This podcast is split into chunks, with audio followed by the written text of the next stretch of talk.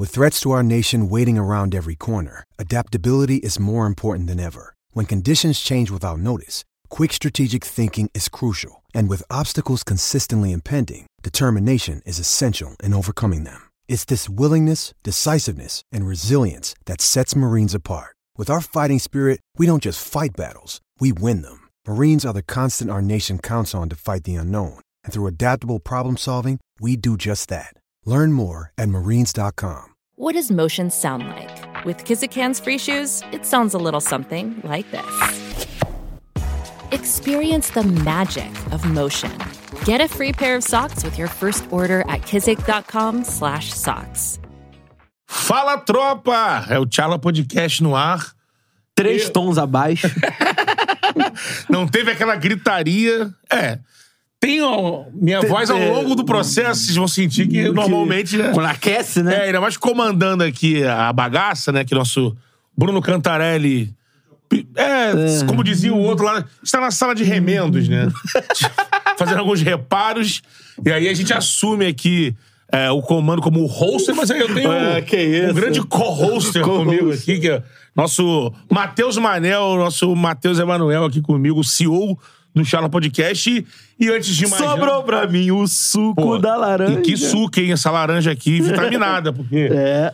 o convidado de hoje aqui é estrela máxima, MVP de temporadas Eu já vi decidir na última bola, é brincadeira, Não, irmão. é o- Ginásio na ali na Conde de Bonfim, ali, ali. Tijuca Tênis Clube, irmão. Antes da brincadeira, pra galera não perder o costume, vamos dar o like aí. Nada de voadora no peito do like, isso aí é do outro. Vamos largar o dedo no like, à vontade, porque o convidado merece compartilhar pra geral Se também. inscrever no canal que a gente tá batendo aí 400 mil inscritos, É, exatamente. né? Faltam 6 mil inscritos. Pouco Amigo. menos de 6 mil inscritos. Tem aqui, ó, reuniões e reuniões É. para definir todo, toda a semana Charla 400, hein? Porra. Vem por aí o evento que vai parar o mundo É. na internet. Vai.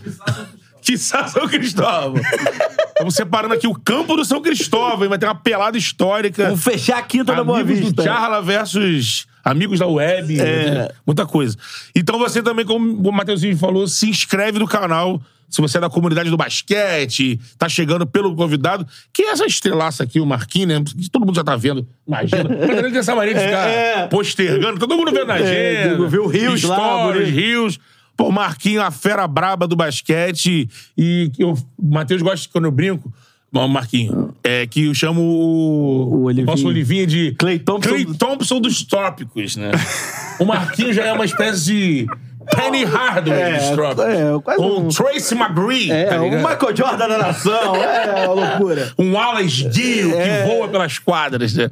Então, Marquinhos, ó, pô, muito bem-vindo aqui no Charla Podcast. Valeu pelo, por aceitar entrar nessa doideira aqui do podcast. gente sabe você tá na correria aí, final de É, temporada. Final de temporada, pô, bem-vindo. Galera aqui no, no chat já, pô, enlouquecida aí, porque você marcou a época né, no Flamengo, no basquete. O cara que chega. O cara que é brasileiro, chega na NBA, amigo, é porque o cara zerou o game. Então, muito bem-vindo aqui no Charla Podcast pra essa resenha, que eu acredito que vai ser muito foda. Vou imitar Valeu? outro. Palmas pro Marquinhos. Palmas pro Marquinhos. Bem-vindo aí, irmão. Cara, prazerzaço estar aqui falando com vocês aí, resenhando, que eu adoro. Isso aí é minha Boa. vida, resenhar, bater papo e falar com a galera aí. Então, vamos conversar bastante aí.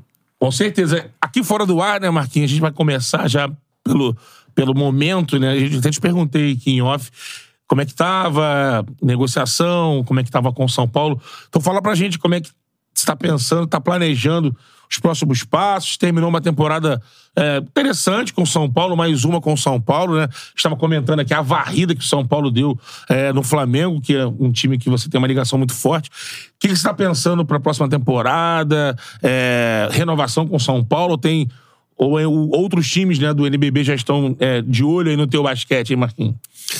É, vamos lá. Essa parte é aquela parte meio chata, assim, da temporada, né? Que começa a rolar várias especulações. Ah, vai pra lá, vem pra cá, entendeu? Sim. É, o meu primeiro passo foi escutar o São Paulo, então, é, do projeto deles que eles têm. Então, no próximo dia eu tenho que dar uma resposta. É, e também dar uma pensada, né? Um momento, cara, que a gente tem pra gente, assim, porque durante a temporada é muito puxado, muitas viagens e tal, e já ter, ter esse momento para pensar na carreira, do que fazer. Então, tô usando esse momento para pensar nos próximos passos aí, decidir se eu continuo em São Paulo, se eu fico, se eu paro de jogar, entendeu? Então, aproveitar esse tempinho aí. É, é, o Beto tinha falado sobre, sobre o- os jogadores norte-americanos, que a gente fala assim, ó, ele vem o Clay Thompson dos Trópicos, enfim. Você tá indo pra 39 anos, né? Acabei de fazer 30 Acabou de fazer 39. É, essa longevidade sua foi algo pensado já no início da carreira? Você já tinha planejado, traçado essa meta de é, ficar até 38, 39, 40 anos em quadro ou foi algo que surgiu naturalmente? Porque a gente vê um exemplo do, dos norte-americanos, LeBron James, né? Porque, Sim. assim... Em alto é, nível, Em né? alto nível. Você continua, segue em alto nível, é mesmo com a idade avançada. Isso já tinha sido algo planejado na sua mente ou você foi deixando a vida levar, igual o Zeca Pagodinho? Cara, eu acho que eu sou obra de Deus, né, cara? Acho que as coisas aconteceram na minha vida naturalmente e foi assim naturalmente a minha carreira toda. Eu sempre fui um cara que me cuidei muito esse extra quadro, assim, claro. Quando tinha que curtir, curtir, ia pra baladinha, tomava um, uma cervejinha, outra, entendeu? Que eu gosto mesmo, eu gosto É, eu de gosto, churrasquinho, aquela pô, resenha, quem não gosta, sabe, né, com os amigos, A entendeu? gente não Mas gosta, né? meu? Não. tudo tudo no, no limite Dosado, ali, né? entendeu? E sempre me cuidei, sabe? Então, durante a minha carreira toda, eu não tive lesões. Eu fui ter lesão agora grave é, no final da carreira, praticamente. Então, isso acabou que ajudou eu ter esse tanto tempo de quadra, assim. Isso é bom a gente falar sobre, assim, é, às vezes a gente pega algum jogador, ah, fulano não se lesiona, mas não é por acaso, né? Sim. Porque... Tem é, muito de genética. Tem, lógico. E também tem muito de como o cara leva, né? Assim, sem abusos, sem exageros. E assim, pe- pegando o basquete, pô, a gente olha tanto aqui no Brasil, quanto pega o basquete FIBA, basquete NBA, é assim. Os jogos são em cima, né? O número de jogos. A NBA, então, é uma coisa absurda. assim. Você joga de uma forma, tem uma parte Um física. jogo a cada dois dias, praticamente. É, toda a logística faz diferença, é, a forma que você tem o tempo pra recuperar entre um jogo e outro. E isso, assim, imagino que pra você levar a carreira como levou até agora, pra ter só lesão agora, muito é da sua genética e do quanto você cuida da tua carreira também, né? Aham. É, cara, recentemente eu tava conversando com o Léo Figueiredo, até que vai ser técnico do Vasco. Sim. A gente teve quando a gente E, já também. e ele, ele tocou num ponto bem legal, né? A filha dele tá jogando nos Estados Unidos, high school, né? E agora teve inúmeros é, convites pra jogar a primeira divisão lá, né? E, e praticamente ele falou assim pra filha dele, porque a filha dele tava questionando, pai, por que eu não posso fazer isso? Por que eu não posso fazer aquilo? Eu não posso sair, eu, pô, eu quero ir com as minhas amigas. Aí ele falou assim, minha filha, quantas meninas da sua idade você conhece que tem inúmeros convites pra, pra, pra divisão 1 dos Estados Unidos? Aí ela olhou assim, poucos. Então, minha filha, sinta abençoada por Deus. Você tá nesse processo, Deus capacitou você, colocou você. Então, Abraçado. faça o melhor pra ser melhor na divisão 1. Se você tem 14 agora, quando você chegar lá, você pensar em fazer a faculdade e ir pra Europa num time de ponta, ou WNBA. Então, esse foi meu raciocínio sempre. Eu jogo basquete, então eu tenho que ter as melhores eh, ferramentas possíveis para desempenhar o meu melhor. E foi isso. A minha carreira foi basicamente foi isso, é tentar me cuidar. Claro, tinha uma noitada ou outra que não influenciava no jogo, eu podia ir com meus amigos, eu ia, um churrasquinho e tal. Ah, Vai jogar no sábado? Churrasquinho embalado, não sei se nem pensar. Que Dois dias antes nem pensar, um negócio mais light. Sim. E igual você falou, a gente, é, é, o número de jogos é muito mais do que o futebol. Cara, a gente, é, agora a gente tá num formato novo, novo aí da BCLA, né? E a gente chamava Liga das Américas. Sim. Tinha janelas que era três jogos seguidos. Sexta, sábado e domingo. Porque é um caralho. time. É, por quê? Vamos supor, o Flamengo queria sediar a janela da, da Liga das Américas. Aí todos os times que tinham que comprar passagem, hotel, tudo. Então não dá pra você gastar é, passagem pra ir lá na Argentina, pra voltar no Flamengo. Então os times, pra custear mais o campeonato, fazia três jogos seguidos ali e Tá indo no matava embalo, ali. né? Então, filhão, chegava no segundo jogo, pro joelho terceiro tá- jogo. Terceiro, quarto, último quarto.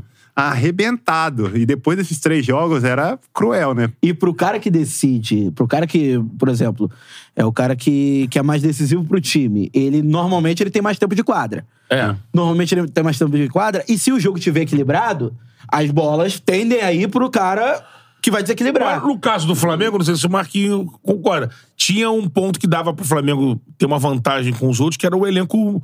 Mais Vamos pegar o robusto. Flamengo mais pra, pra, pra cá, campeão de tudo quando você pegou aquele elenco mais cheio? Porque no início foi uma montagem, mas depois, quando bate ali que vence o torneio que leva pro Mundial contra o Maccabi, já era um elenco que tinha um banco recheado. Aí você consegue dar uma rodada nesse grupo, né? Pra você poupar o cara como você, por exemplo, que é um matador de. O cara que vai entrar pra batalha. Você consegue girar mais o time, né? É, mais ou menos isso aí, esse é o raciocínio.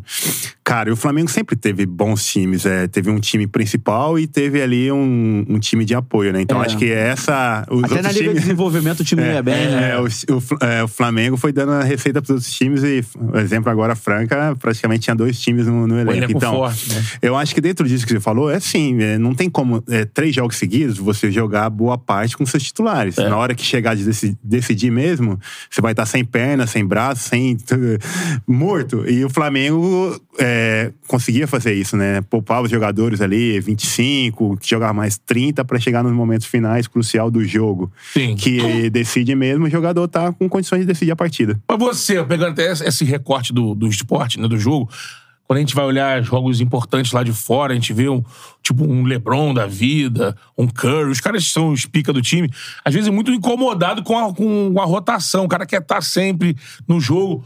Você era um cara que era difícil de convencer que, olha, te segurar aqui, de repente o time tá bem, tá com 20 pontos de frente, aí entra no segundo quarto ali, o time treinador às vezes bota pô, o banco todo pra rodar. Isso rola uma, uma combinação do treinador, um feeling com as estrelas. Porque às vezes o cara também. Não mexe comigo. É, o cara, é, o cara pensa assim, a hora também, agora eu vou, pô, vou voar aqui de pontuação. O cara pensa também no Vou coletivo. meu- vou e pensa meu- no individual também, né? Estatística números também, individuais, né? Cara, eu tive essa fase fominha pra caramba. É. Acho que todo, todo jogador tem essa fase fominha. Mas é, no decorrer da carreira, você vai ganhando experiência, você vai entendendo mais o jogo.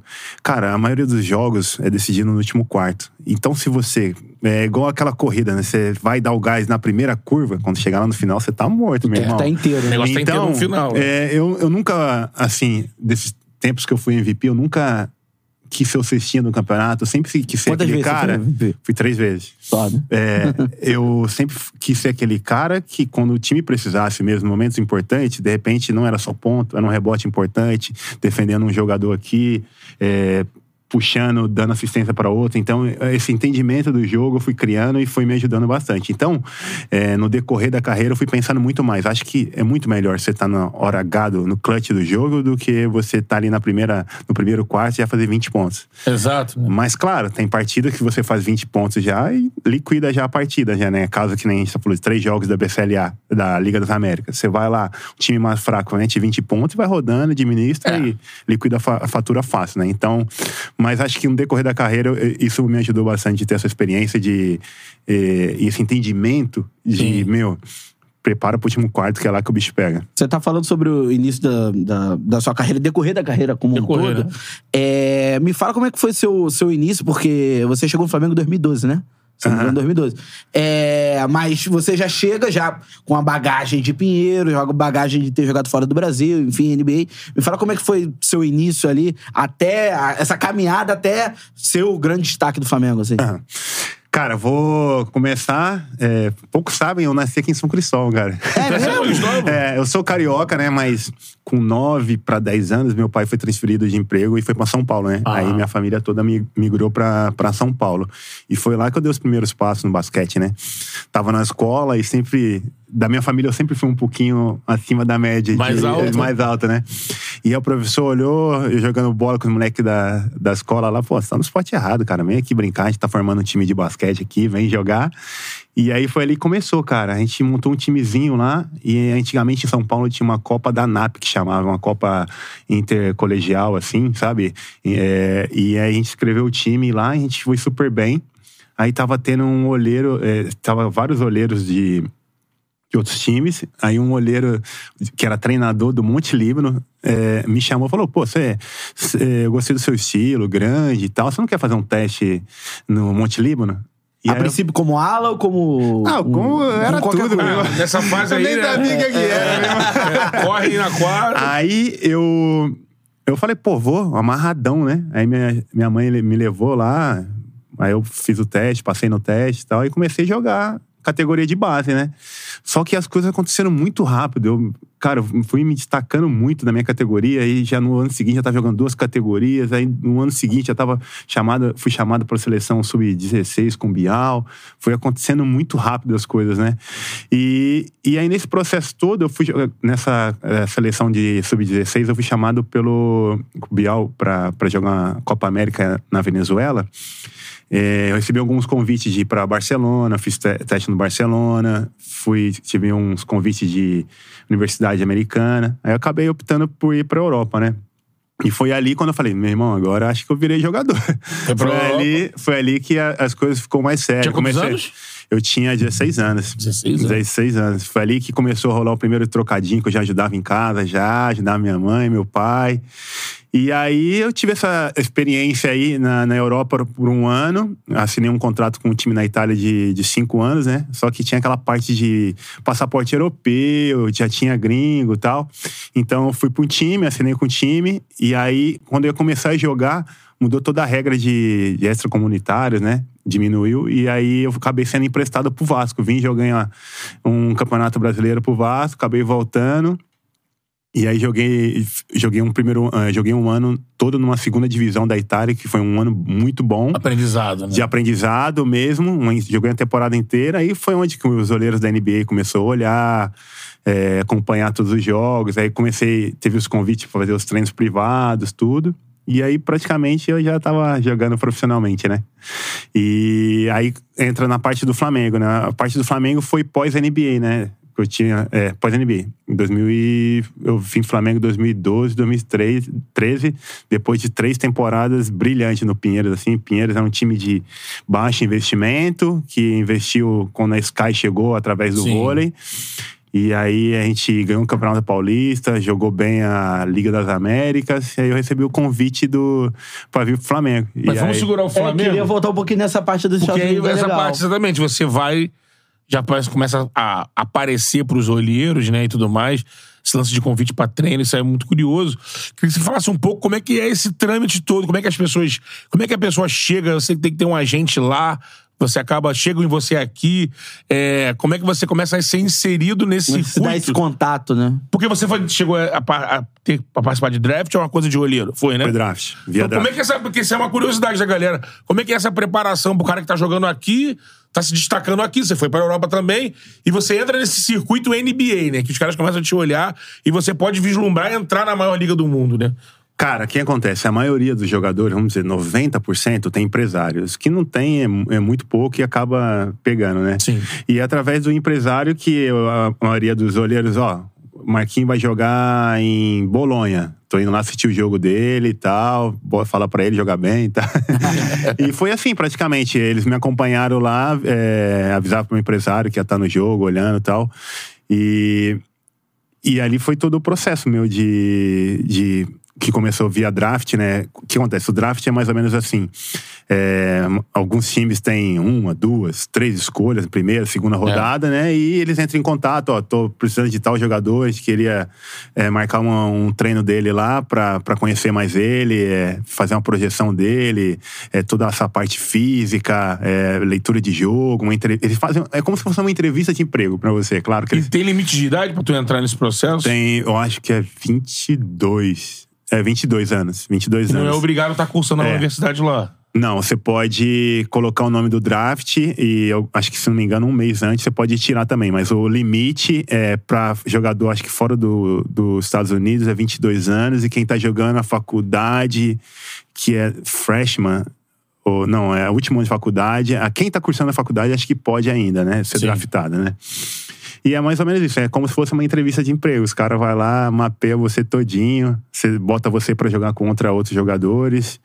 Mas na verdade, na verdade, eles já estão acompanhando você Há muito tempo. lá atrás. já, né? tem um, já tem uma base toda construída. Mas assim, é, chega a assustar o nível desses jogadores do draft, porque assim, é o, meio que a categoria de base pra principal É, liga do mundo, né? exatamente. Então, assim, é, você chegou a ter contato com algum, algum jogador nesse, nessa época do draft que vingou, aí virou um astro da NBA. é, e como é que era essa. é, você jogava num, num basquete que era estruturado, mas você chega ali pra jogar entre os melhores da sua faixa etária. É, né? essa, depois vai, é to- toda essa emoção de ser escolhido, né? Por uma, equipe- uma franquia, né? É. Cara, assim, eu, eu tenho uma história bem legal disso aí, cara. É muita, Boa, então é, poucas pessoas não sabem, mas eu tava cotada pra ser ali no final da loteria de 16 a 20, não passar disso. Eu no, no ano que eu decidi deixar meu, meu nome no draft, eu tive uma lesão muito grave na mão que até mudou meu arremesso bastante. E eu machuquei é, essa mão num treinamento. Você lembra do Brandon Roy? E, que jogou no Portland, e o Rudy Gay, que é praticamente, eu acho que dois anos mais novo que eu, mas ainda joga na NBA, tava acho que em Utah. Eu, num treinamento privado, marcando ele, fui sair num bloqueio, aí tava marcando ele, ele deu uma paradinha pra ganhar velocidade, minha mão entrou nas costas dele, fratura exposta na hora, na mão. E ali praticamente acabou mudando toda a minha história no draft, porque eu tinha alguns treinos já ah, ah, agendado com o Phoenix, que tinha 24, 25, Dallas, que estava me acompanhando boa parte do, meu, do, do ano na Europa, é, acho que Memphis. Eu tinha uns 4, 5 times ali que deles eu não passaria, entendeu? Mas essa lesão fez com que os meus agentes me escondessem, porque eu já tinha, ah, já estava palavrado com o New Orleans, cara, eu já tinha feito um treino com o New Orleans e eles tinham é, duas escolhas no primeiro round e uma no, no no, no segundo round. E eles falaram assim, cara, eu vou selecionar ele no segundo round e dou dois anos de contrato garantido. Pode ser? Porque ele já tinha palavrado com os outros dois, né? E aí eu falei, agora, eh, lesionado, filhão, eu quero é, dois anos garantido pra eu mostrar meu basquete. É, agora não é nem grana, né? agora é investimento no Marquinhos. E Pô, aí, legal você ter essa, essa visão, né? Porque é, pensar agora no, no, no futuro dele no, no basquete, antes de pensar em grana, antes de pensar em qualquer coisa, né? É, porque a, a NBA, minha né? leitura é essa. é, Esse momento do draft ali é muito mais investimento de você, naquele momento, não fazer um contrato assim que. com um time que bote você pra jogar. Sim. Entendeu? E, e, teoricamente eles tinham palavrado que ia botar, só, eu só não esperava tanto que na janela de free agent ele assinasse o Peja Stojakovic, né? que aí acabou me limitando, É. enorme, enorme O possibilidade de estar na quadra. porra, É, e aí eu, então, todo. praticamente, eu entrei na quadra, minha- aqueles trash minutes, eh, quando tinha, quando ele tava lesionado, entendeu? Mas é. Jogou uma temporada lá com Joguei ele? Duas, quase Duas duas, né? Eu fui trocado depois do Jogo das Estrelas no segundo ano. E essas duas temporadas, assim, fazendo parte do grupo. Sim, você, viajar. não tinha muita minutagem, mas. Sim, viajava com o time, Viajava. tava o tempo todo. É, Cara, é, eu aprendi demais. Aprendi porque uma noite eu tava vendo é, Chris Paul jogar, Peja Starkovic, que na minha posição era o, o cara, assim, sabe? O melhor arremessador da NBA. David West, Tyson Chandler. O time era muito bom. Era um time de para dois, três anos, que foi o que aconteceu, brigando ali pelos playoffs. Mas eu aprendi demais. Aprendi como jogar pick and roll com Chris Paul, como arremessar rápido com Peja, Porra. jogar de costa pra cesta como David West, entendeu? Então a experiência foi gritante. Chris Paul, um cara, tipo, firmeza de grupo, tipo, primadona, estrela. Que nada, cara. Acho que boa parte da liga não, não curte o cara, porque ele é muito muito mandão, né? Ele é, É. aquele armador, a moda antiga. Ó, você vai ali, você vem aqui, tá na hora de fazer bloqueio. Pô, você esqueceu a jogada, dá puta carcada no cara, né? É, Assim. cara. Então muitos caras não gostam de jogar com ele porque ele, ele é esse estilo aí. Mas diferente, cara é pica, né? Diferente. Então, vê o cara joga.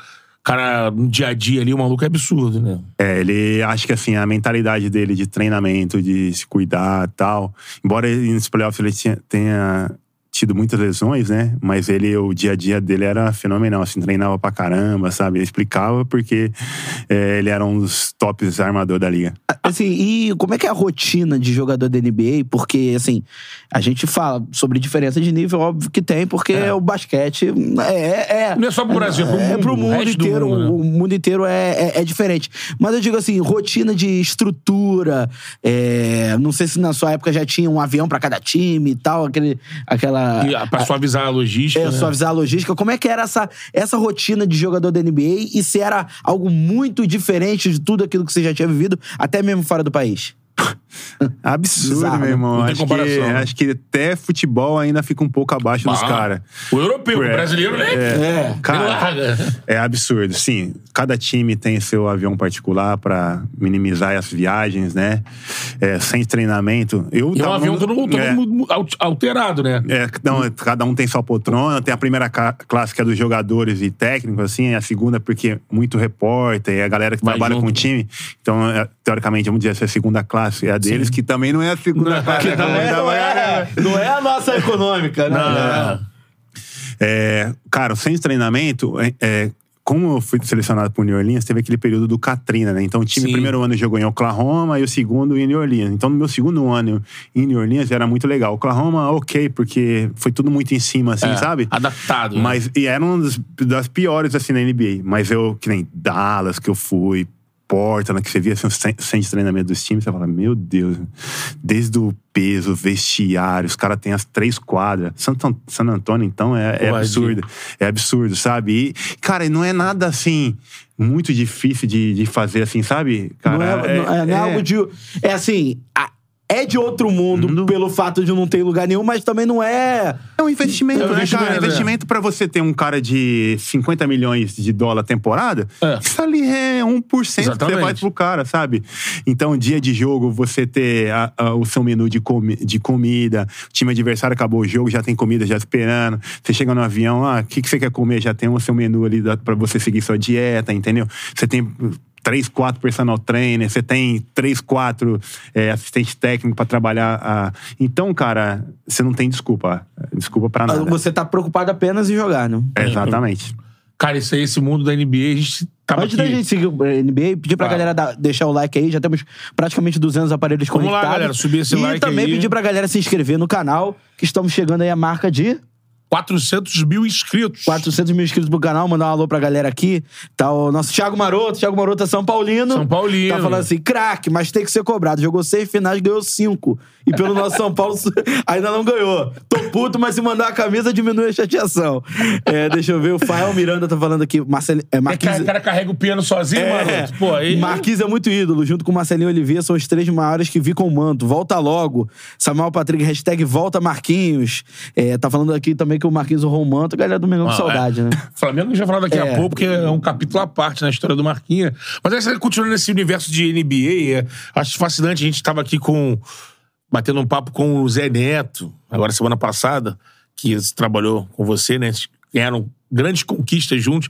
Eu tava lembrando da, pô, quando o Leandrinho, o próprio Varejão, ficavam contando as resenhas de quando eles chegaram na NBA e toda aquela deslumbrado com aquela situação. O Leandrinho dormiu no vestiário. Tinha aquela, sabe aquela, aquela história. O Varejão ficou louco. Deram um hammer pra ele. Ele, ele falou pro cara: pô, mas o apartamento é bonito pra caramba, centro da cidade, aqui em Cleveland, mas meio longe do ginásio. Ele, Não, não fica preocupado com isso, não. Amanhã a gente resolve isso daí. Chegou lá, uma- o dono da hammer lá. Só usa esse bonezinho, você deu a chave pra ele e falou, porra! Assim, todo, tudo que o clube, o- a, toda a estrutura, né, que a NBA oferece aos Proporciona. jogadores. O Leandrinho chegava de bicicleta, os caras quebraram a bicicleta dele. Tá maluco chegar de bicicleta aqui? O cara é o sexto homem da, da, da liga, pô. Então, todas essas coisas. É, você convivendo com os caras, você pode dizer assim que isso torna um- é, a elite do basquete da, da NBA, os caras, mesmo sem querer, rola, rola muita marra. Por isso tudo. Não que todo mundo seja marrento, né? Mas, por exemplo, quando os Estados Unidos vai enfrentar alguém nessa, no mundo, é Olimpíada, sempre tem aquela coisa, né? Fica uma galera olhando os caras, né? Os caras não ficam no mesmo hotel, os caras não ficam. Então o mundo olha pro, pra NBA, ainda mais quando eles se juntam, como uma, meio que uma classe à parte, né, do esporte. Você que tava lá dentro convivendo, você sente isso lá dentro? Ou é uma coisa, um olhar mais de quem tá de fora mesmo?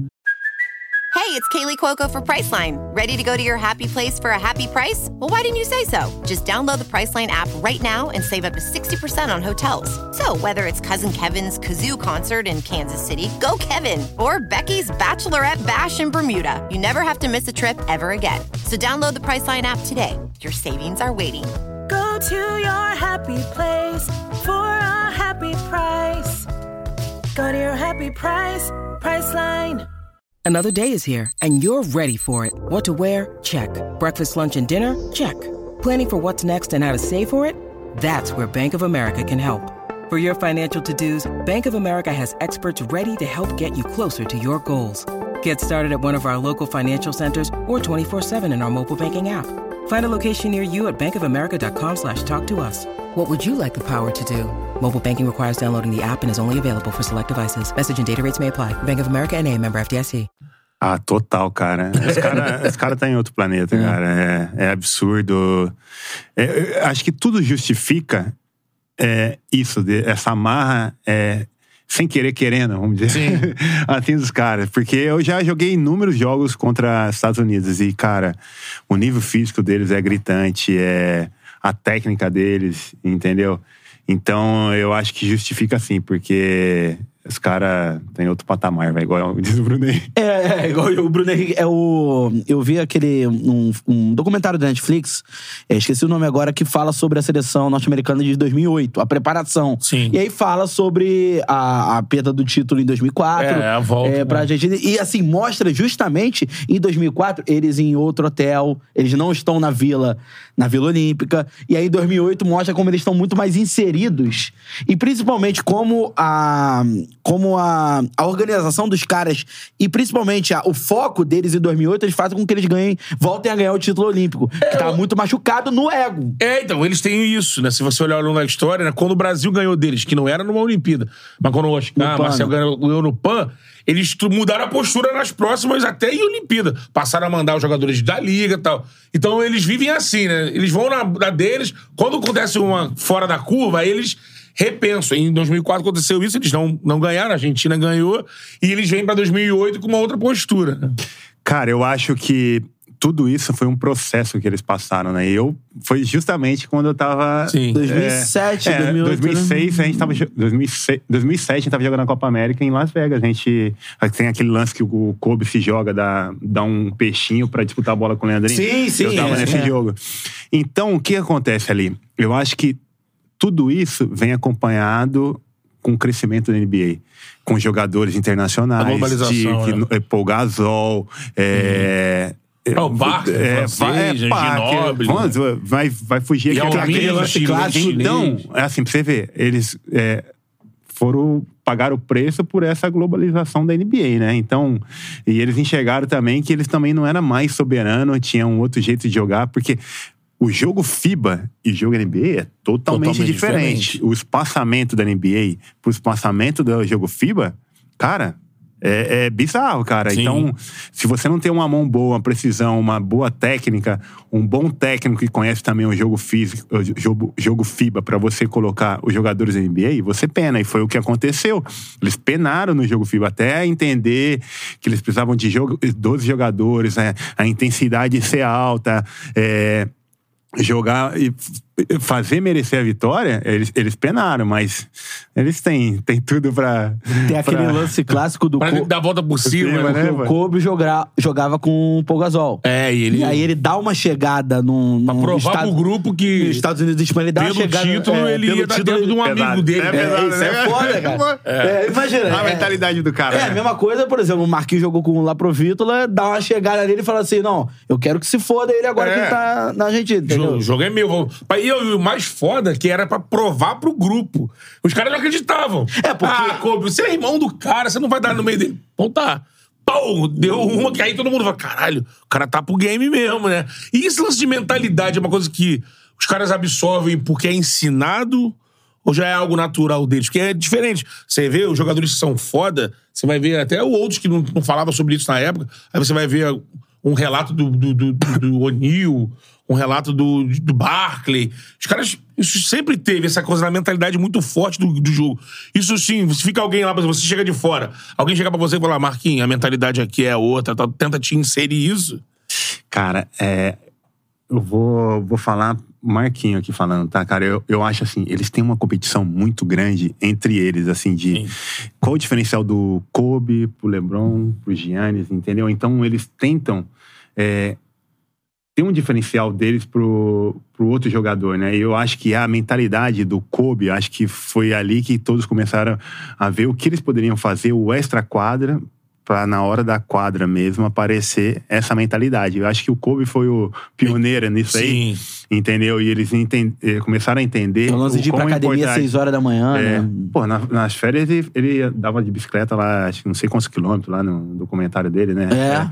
Antes de, de ir pra seleção, né? É, cara? tem a história que, também Bizarro, acho, cara. Eu é nesse documentário dele também que ele chega um jogador novato no Lakers e todo a fim de mostrar, né? Serviço, mostrar.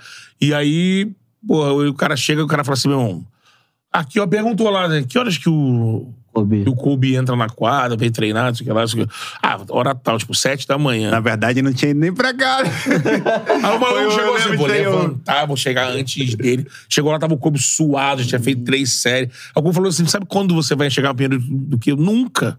Nunca. Porque se você for chegar, se você for dormir, se você for acordar às 5 pra estar na quadra às 6, eu vou, eu vou acordar às 3 vou estar na quadra às 4. Você não vai. E assim, é- acho que isso tem razão. E- Isso partiu muito da, da cultura do Kobe Bryant, essa E porra. de- você, você citou o LeBron. O mas- LeBron chegava agora nessas finais, né? Bizarro. Quatro horas antes na Bizarro. quadra. É, você citou o, o- A gente tava falando sobre o Kobe agora, você citou o LeBron. Você é contemporâneo dos dois, até, inclusive, na, na NBA. É, qual que você mais se identifica e qual que você gosta mais? Carreira? Não, é, de jogar. é, Jogo mesmo. Não, não tô falando nem de, de feitos na carreira, porque acabou que o, o LeBron agora escou bastante, mas o É. Kobe também é um. Enfim, são, são jogadores lendas, extra né? classe, né? Então, assim, qual que você se identifica mais? Qual que. No par ou ímpar? Cara, eu sou muito fã do Kobe, cara. Acho que todo o contexto do Kobe é, é brilhante, né, cara? Desde o. O cara falou assim: ah, tô chegando seis horas aqui. Ah, mas o Kobe tá, já nem dormiu, filhão. Tá aí treinando. Esquece. Eu acho que o LeBron, assim, ele tem um puta de um talento, mas ele foi meio que aprimorando, assim, do- durante, é, durante esses 20 anos de NBA. Uma, uma temporada ele melhorou o arremesso, outra hora ele melhorou a defesa, sabe? Eu acho que o, e o, e o Kobe é um talento nato, né, cara? Assim, muito treinado também, né, cara? Então, acho que, acho que o Kobe, é, depois do Michael Jordan aí, é, é ele na o frente. cara, né? É. Aí você vê que o Neto teve aqui na semana passada. E aí foi perguntada a pergunta clássica que vem fazendo nos últimos Aí anos. Jordan e LeBron. Jordan né? e LeBron. É, você vê que o Marquinhos coloca até o Kobe entre, entre um e outro, né? É, se você for pensar em jeito de jogar. Mais plástico, né? esquece, como o Neto falou aqui. Não vamos entrar no mérito de quanto acúmulo de títulos, né? Porque aí depende de muita coisa. Às vezes um tem uma carreira mais longa do que o outro tudo mais. Mas pensar em domínio do jogo e mudança do esporte, acho que o. o o Marquinhos citou uma mudança que o clube pode ter feito no jogo, que é o lance da mentalidade, que tem briga do Mamba Mentality, é uma coisa que é dele. Então essa pode ter sido uma virada do jogo. O Jordan virou o jogo lá atrás também. O jogo é jogado de uma forma diferente, com, com antes e depois do Michael Jordan. Você também acredita que não há comparação do Michael Jordan com qualquer, qualquer outro? É que assim, cara, é, é difícil você tocar nesse assunto porque são fases totalmente diferentes. Eu não sei se o Jordan jogaria o que ele jogou lá atrás, hoje. Do jeito que é o E jogo hoje. Entendeu? Hoje o jogo é totalmente. Cara, é, era mais físico, hoje o jogo é muito mais. é, menos físico e mais arremesso, arremesso, arremesso. Quem tem um grande arremessador, É. Se viu aí o é, Golden State. né? Entendeu? o Curry, basquete o mudou muito, entendeu? Então essa é a minha pergunta. Aí eu fico meio que deparo com ela. Falo assim, cara, será que ele hoje ele seria tão dominante quanto é? Porque eu vejo assim, o LeBron. O LeBron tem. é, fisicamente é melhor que o Jordan. É. Por isso que ele tem a- a- a- as 20 temporadas, entendeu? Sim. E, e o LeBron dominou a NBA por muitos anos, né, cara? E. É, é meio difícil. Marquinhos já é mais time LeBron. né? é, não, eu gosto do LeBron, mas eu, eu prefiro o Kobe, claro. Mas Eu Sim. gosto do LeBron, mas toda a carreira. Acho que assim. É, é, Pegar o maior da história, né? Resumir o LeBron em uma coisa, eu diria atleta. O LeBron é atleta. Por isso ele jogou 20 temporadas, cuidou do corpo, tinha cozinheiro nas férias e tal. O cara moldou o corpo dele pra NBA. E eu acho que o Jordan e o Kobe é muito mais um talento Nato. nato. Entendeu? E aliando a, a mentalidade do Kobe, né, nessa. Que o Jordan também tinha essa É. pegada de. Que o Zé Você vê que é totalmente diferente do Jokic, por exemplo, É, que é outra chega. é, ó, as pessoas estavam esperando uma resposta a lá LeBron, depois do, do, do título, a lá é, Bryant. Não, eu vou. O, o Jokic briga mais com o Magic Johnson. né? É, mais um negócio mais. armador grandão, essa coisa que não Não, era muito e comum, mais né? lúdico, na, até na questão dele ser. dele Com como fã. ele como ele enxerga o basquete. Sim. Ele enxerga o basquete como um- um- um- uma profissão.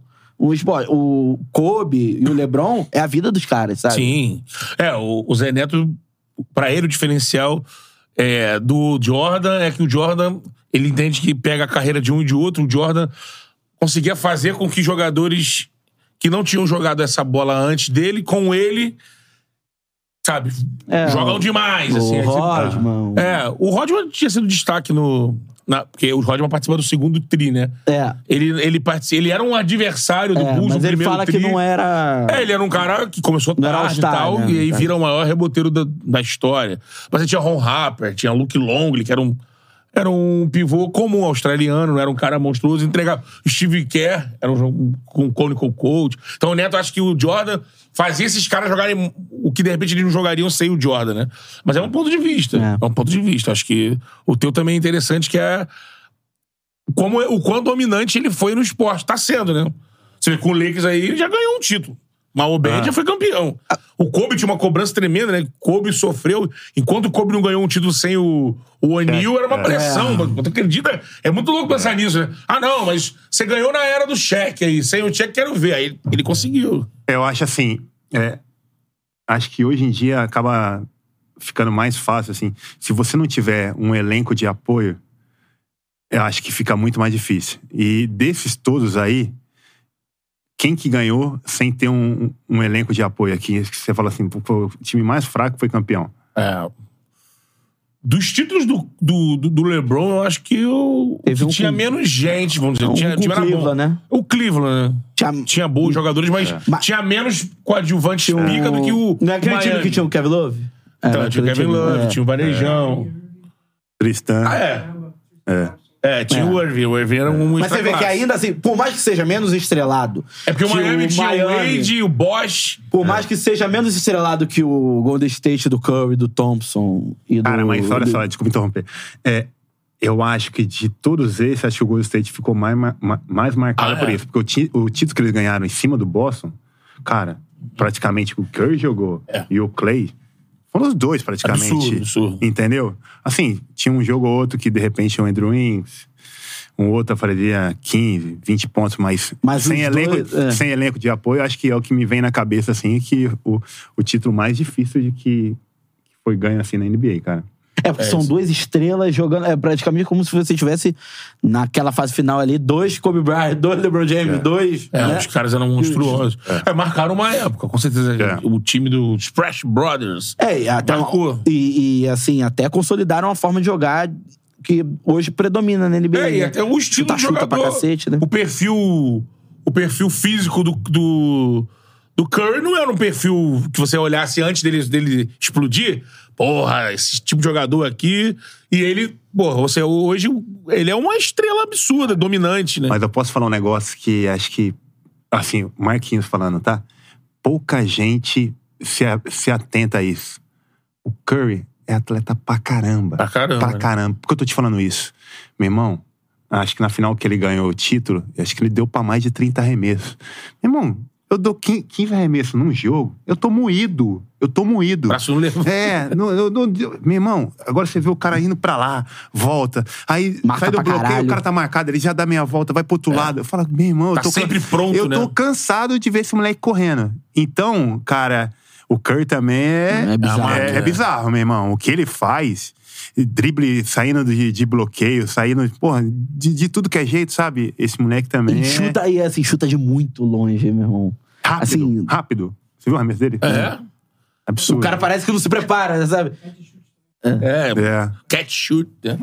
E, não, e ele é um cara. Se você pegar o. o- pode chamar. O, o, o Curry. Curry é um armador, né? A posição dele é de armador, né? É armador. Armador. Aham. Ele revoluciona essa, essa posição, né? É, é o que, é o que eu acabei de falar pra você. É, é, a NBA mudou tanto. Por isso que eu falo, será? Acho que o, Jo- o Jordan seria dominante hoje, mas eu não sei se ele teria esse número de títulos que ele teve naquela época hoje. Eu. Vendo o- o jogo hoje, me vem à cabeça, será que. Eu, eu, me, eu me questiono, será que aconteceria Ser isso? dominante como ele É, foi. foi hoje em dia? Hoje. Aí o nego vai falar assim, pô, você tá viajando, Marquinhos. É, se você Pô, pegar o quê, os o times que dificultaram a vida do Bulls nos, nos, nos dois tri, né? ele teve, um- ele teve um embate forte com, com o time. Utah? O ti, é, o Utah no segundo, né? Que era, era um time bem clássico, assim. Era, o- Phoenix, né? Do Barkley, né? é, o Phoenix do Barkley. Mas assim, o, o time do Utah era um pivôzão clássico, que era o Cal Malone. E tinha um, tinha um ala lá, que era aquele alemão, né? O Schrem. Schrem. É, o, é. É. Alguma coisa assim, né? É algum nome aí dele. Não, não, é Shrimp, alguma coisa assim. E ainda tinha o John Stockton, né? É. Que era um, armador clássico. Que o Curry muda. Ele, sempre, ele, ele termina aqueles, aqueles perdendo pro Bulls, né? Mas os números do Stockton, maior armador da história, assim, números de assistência e tudo mais da NBA. Mas o- você não esperava do armador o cara que, pra te entregar a bola do título, a bola final, né? Você, o- era o passe. Era passe. Aí chega um Curry da vida que te entrega é arco 30, e 40, flecha, né? 50 pontos. Cara, mas cai dentro de tudo aquilo que a gente tá falando, que o- os Estados Unidos só estavam tomando cacete lá da, da Europa, Argentina Sim. e tal. O jogo mudou de 2005, Menos 2004, garrafão. quando eles perderam lá. O jogo mudou, mudou demais. Tentaram uma, é, botar o jogo do garrafão, não foi. Uhum.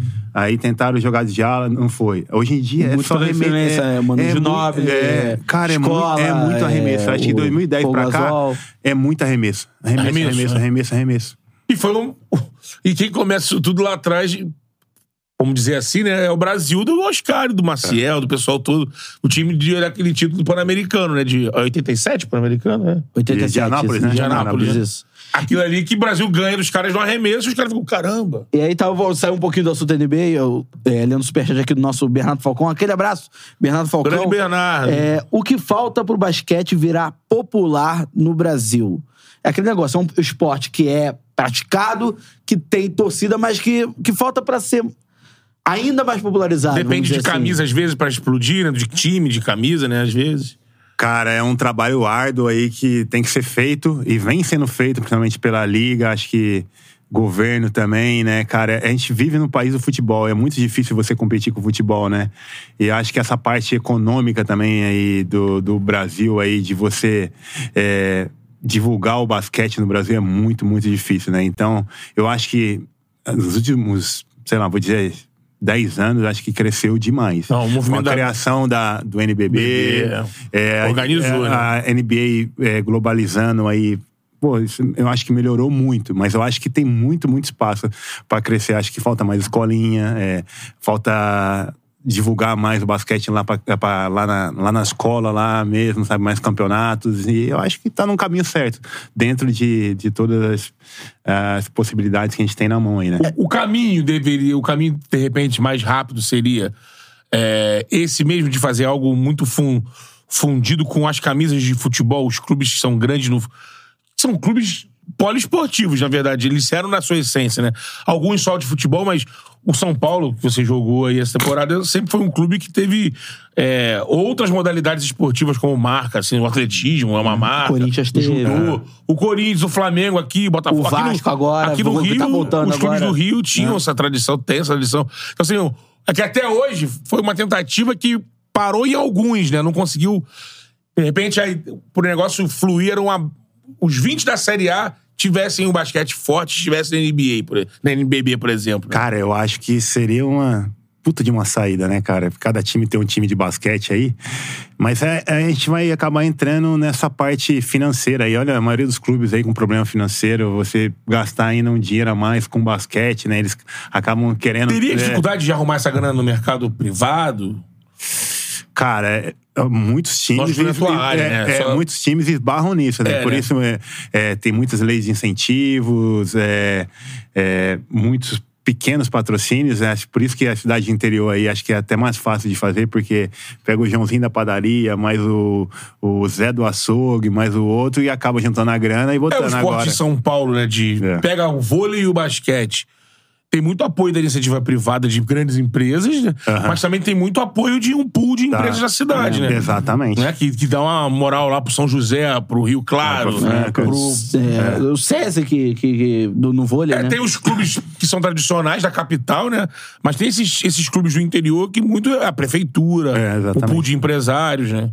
É um, é um, é um projeto a longo prazo. E aqui no Brasil a gente não tem Longo esse prazo. costume de, costume de ter um projeto a longo prazo. Muitos querem ser imediatista, né? Ter o resultado pra ontem. E se não tiver. É, acaba, né? corta. E eu acho que muitos, muitos times ficaram pelo caminho aí. Se você pegar na história do. Até do NBB mesmo. Quantos entraram e quantos estão até hoje? Por exemplo, lá no início do, do, do, do Flamengo, que você chega em 2012 pra 2013, não é isso? É, É que era a mudança. Era a né? mudança- Chega ainda com a Patrícia. É, é, eu fui É. contratado pela Foi Patrícia. igual o Neto, né? É, então, foi igual o Neto. Eu ele- cheguei junto com o Neto. Ele É, chega acho junto com o Neto. tava também. E aí, por exemplo, naquela, naque- naquele período, o Flamengo vinha com uma reestruturação é, financeira pesada, que o Flamengo não tinha dinheiro pra, pra, pra fazer nada no futebol, por exemplo. E você acha que se não conquistasse aquele título da, do, do NBB ali, logo no, no início, você acha que o, tava fadado ao não ao fracasso o time como um todo, mas de tirar um pouco, frear é, questão de investimento no, no, no basquete do clube? Muito, muito. É, acho que o basquete é um dos poucos ti- times de camisa que tá ali no estatuto que não pode acabar com o basquete, mas diminuir o orçamento com certeza seria, né? É. Mas na verdade já. Na- quando eu cheguei, já é, o orçamento já tinha diminuído um pouco, né? Em relação aos anos anteriores, né? É claro que estava naquela aquele problema ali de atraso de salário. É, tinha saído o né? Cielo, entendeu? Daniel É, Hipólito, Diego. é, mas quando eu cheguei, eles foram bem francos comigo, ó. A gente atrasa aqui, mas paga, tá? então eu já, eu, já, vim- eu já vim, eu já vim sabendo, mas eu, É. eu acreditei muito no, no projeto Flamengo, na camisa, na camisa Flamengo, e era o que eu queria na época. é, e sempre quis ser. é, ter uma história em um clube, ser lembrado naquele clube, acho que foi muito disso aí. E é legal, cara, que é, é, a gente, é, até na- com meus amigos, nas rodas de basquete, a gente fala assim, pô, cara, você pegar o Flamengo daquela época, tudo e conquistou, e, e hoje em dia, né, tem muito nego que fala assim, pô, não vou jogar no Flamengo nunca, lá atrás salário, hoje É, nego... eles fingem que pagam, fingem que jogam. É, nego quer jogar no Flamengo, meu irmão, até no futebol, você fala assim, de- é, depois da época do Bandeira, meu irmão, você fala assim, que o Flamengo se tornou uma potência da, da América do Sul, cara, em tudo, sabe? E muita gente hoje quer chegar e falar assim, pô, joga lá no Flamengo, bate no peito, eu sou Flamengo, não sei o quê. Mas, meu irmão, lá atrás você não pagou a conta, você não queria vir, né? Hoje é, que é Mengão, entendeu? E aí É que tá, e exemplo- aquele trabalho que ele pegou, ele pegou o final da Patrícia e o início Já do era o Bandeira. Povo? Então ele pega o Povo quando o Bandeira entrou- entra. O, Pro, o Pova entrou no meu segundo ano. Segundo ano. O Ele Vido primeiro- já é mais pra cá, né? Vem junto o Vido também, eu já tava ouvindo. O Vida entrou junto com o Tô Pova. junto com o Povo, Marcelo. É, é. É, esses caras, acho que a gente vai falar deles, acho que são é, o- o os dois pilares pro projeto basquete. Os pilares Imagina. fora É. da, da quadra, né? Absurdo que esses caras É. brigaram, velho. Eu acho assim, eu até acho que se brigaram. vocês não tivessem conquistado o título de cara, mesmo assim o trabalho ia seguir. Porque os caras. Eles são do ramo, sabem É. que não formam um time de uma hora pra outra, e, e são, são dois caras muito competentes. Mas assim, quando vocês chegam, quando você chega no Flamengo da Patrícia, tinha um projeto que a Patrícia usou como cabo eleitoral, que era investir pesado no esporte olímpico e Porque nos esportes tradicionais. e. Então Ah. tinha os irmãos Hipólito na ginástica, trouxe o Cielo pra natação e investiu no basquete. Você chega, chega o Zé Neto, chega um time ali, basquete. Só que isso não foi sustentado. Porque era tudo feito com dinheiro do futebol. Futebol. A, a grande mudança é arrumar a casa, o lance. Por isso que o Bandeira dispensa uma galera. O Cielo ganhava 150 mil e a, a piscina não podia nadar na piscina, que tinha um vazamento que rendia de dívida 500 mil. 600 mil, 500 mil. óbvio. E aí ele foi terminando isso, porque não tinha como pagar, e ficou com o basquete. E aí começou a conseguir. Quando ele consegue a certidão de, eh, negativa de débito, é quando o Flamengo fecha uma série de projetos de incentivo fiscal pro basquete. Aí tem o dinheiro. Porque a ideia era: vamos ter o basquete, mas sem ter que ter dinheiro do futebol. Porque o futebol era aquela coisa, vamos ficar aqui raspando a parede e como o basquete consegue. E aí o basquete, porra, entrega. O basquete entrega a felicidade pro torcedor antes do futebol. O basquete é campeão do mundo, campeão das Américas, campeão do NBB. Ele consegue entregar o que o futebol tava ali e esperar bem antes. Por isso que virou o orgulho da nação. Esses né? caras brigaram muito internamente pro, pro, pro, pro projeto, assim, tipo assim, até mesmo dentro do próprio Flamengo. Demais, demais, né? Porque na ideia do, do povo lá era tipo, meu, futebol, futebol, futebol. Com esse dinheiro dá pra contratar fulano, beltrano, entendeu? E eles brigaram demais. Mas é aquilo que, que ele acabou, eh, acabou de falar aqui. A briga era do basquete ser autossustentável.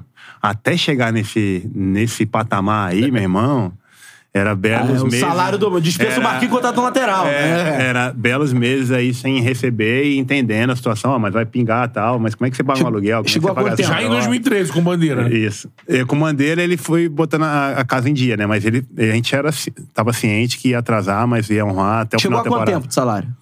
Cara, quase bateu cinco. Caraca. É. É, você era um cara já com uma carreira pronta, então, assim, Ah. tinha lá teu pé de meia, mas tinha É. gente lá, né, galera, É. chegando. É, mas todos os jogadores que vinham pro Flamengo já sabiam disso. Ó, É. Você vai ganhar um pouquinho acima da média, mas se prepara que Vai ficar um então, tá arrumando a casa, Que né? até chegar na média vai demorar um pouquinho, né? É.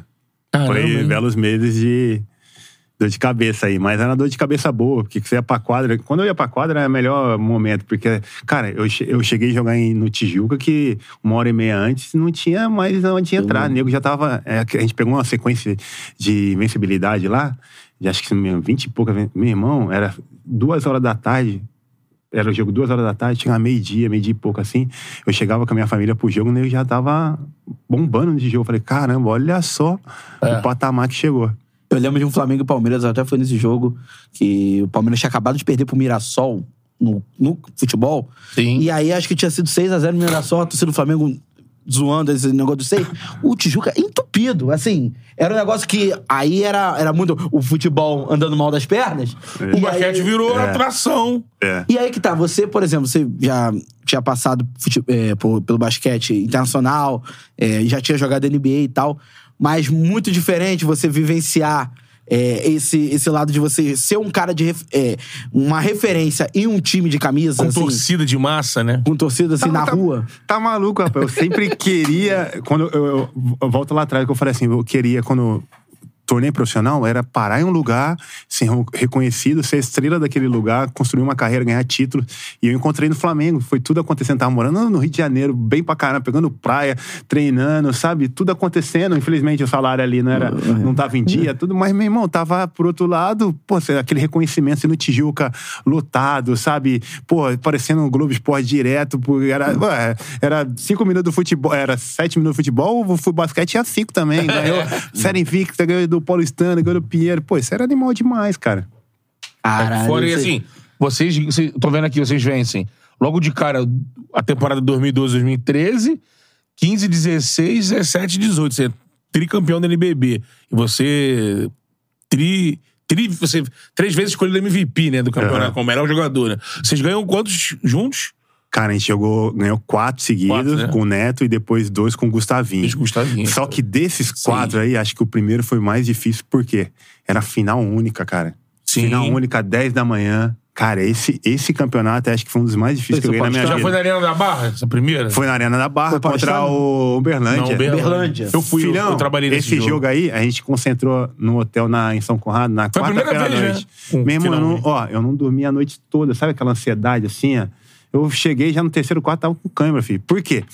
Esse campeonato foi muito injusto, porque a gente liderou turno e retorno. A gente teve, acho que, Mother's Day is around the corner. Find the perfect gift for the mom in your life with a stunning piece of jewelry from Blue Nile. From timeless pearls to dazzling gemstones, Blue Nile has something she'll adore. Need it fast? Most items can ship overnight. Plus, enjoy guaranteed free shipping and returns. Don't miss our special Mother's Day deals. Save big on the season's most beautiful trends. For a limited time, get up to 50% off by going to BlueNile.com. That's BlueNile.com. The longest field goal ever attempted is 76 yards. The longest field goal ever missed? Also 76 yards. Why bring this up? Because knowing your limits matters, both when you're kicking a field goal and when you gamble. Betting more than you're comfortable with is like trying a 70 yard field goal, it probably won't go well. So set a limit when you gamble and stick to it. Want more helpful tips like this? Go to keepitfunohio.com for games, quizzes, and lots of ways to keep your gambling from getting out of hand. três derrotas, quatro derrotas, se eu não me engano. E sua Só vantagem que a gente- reduzida a zero, é, né?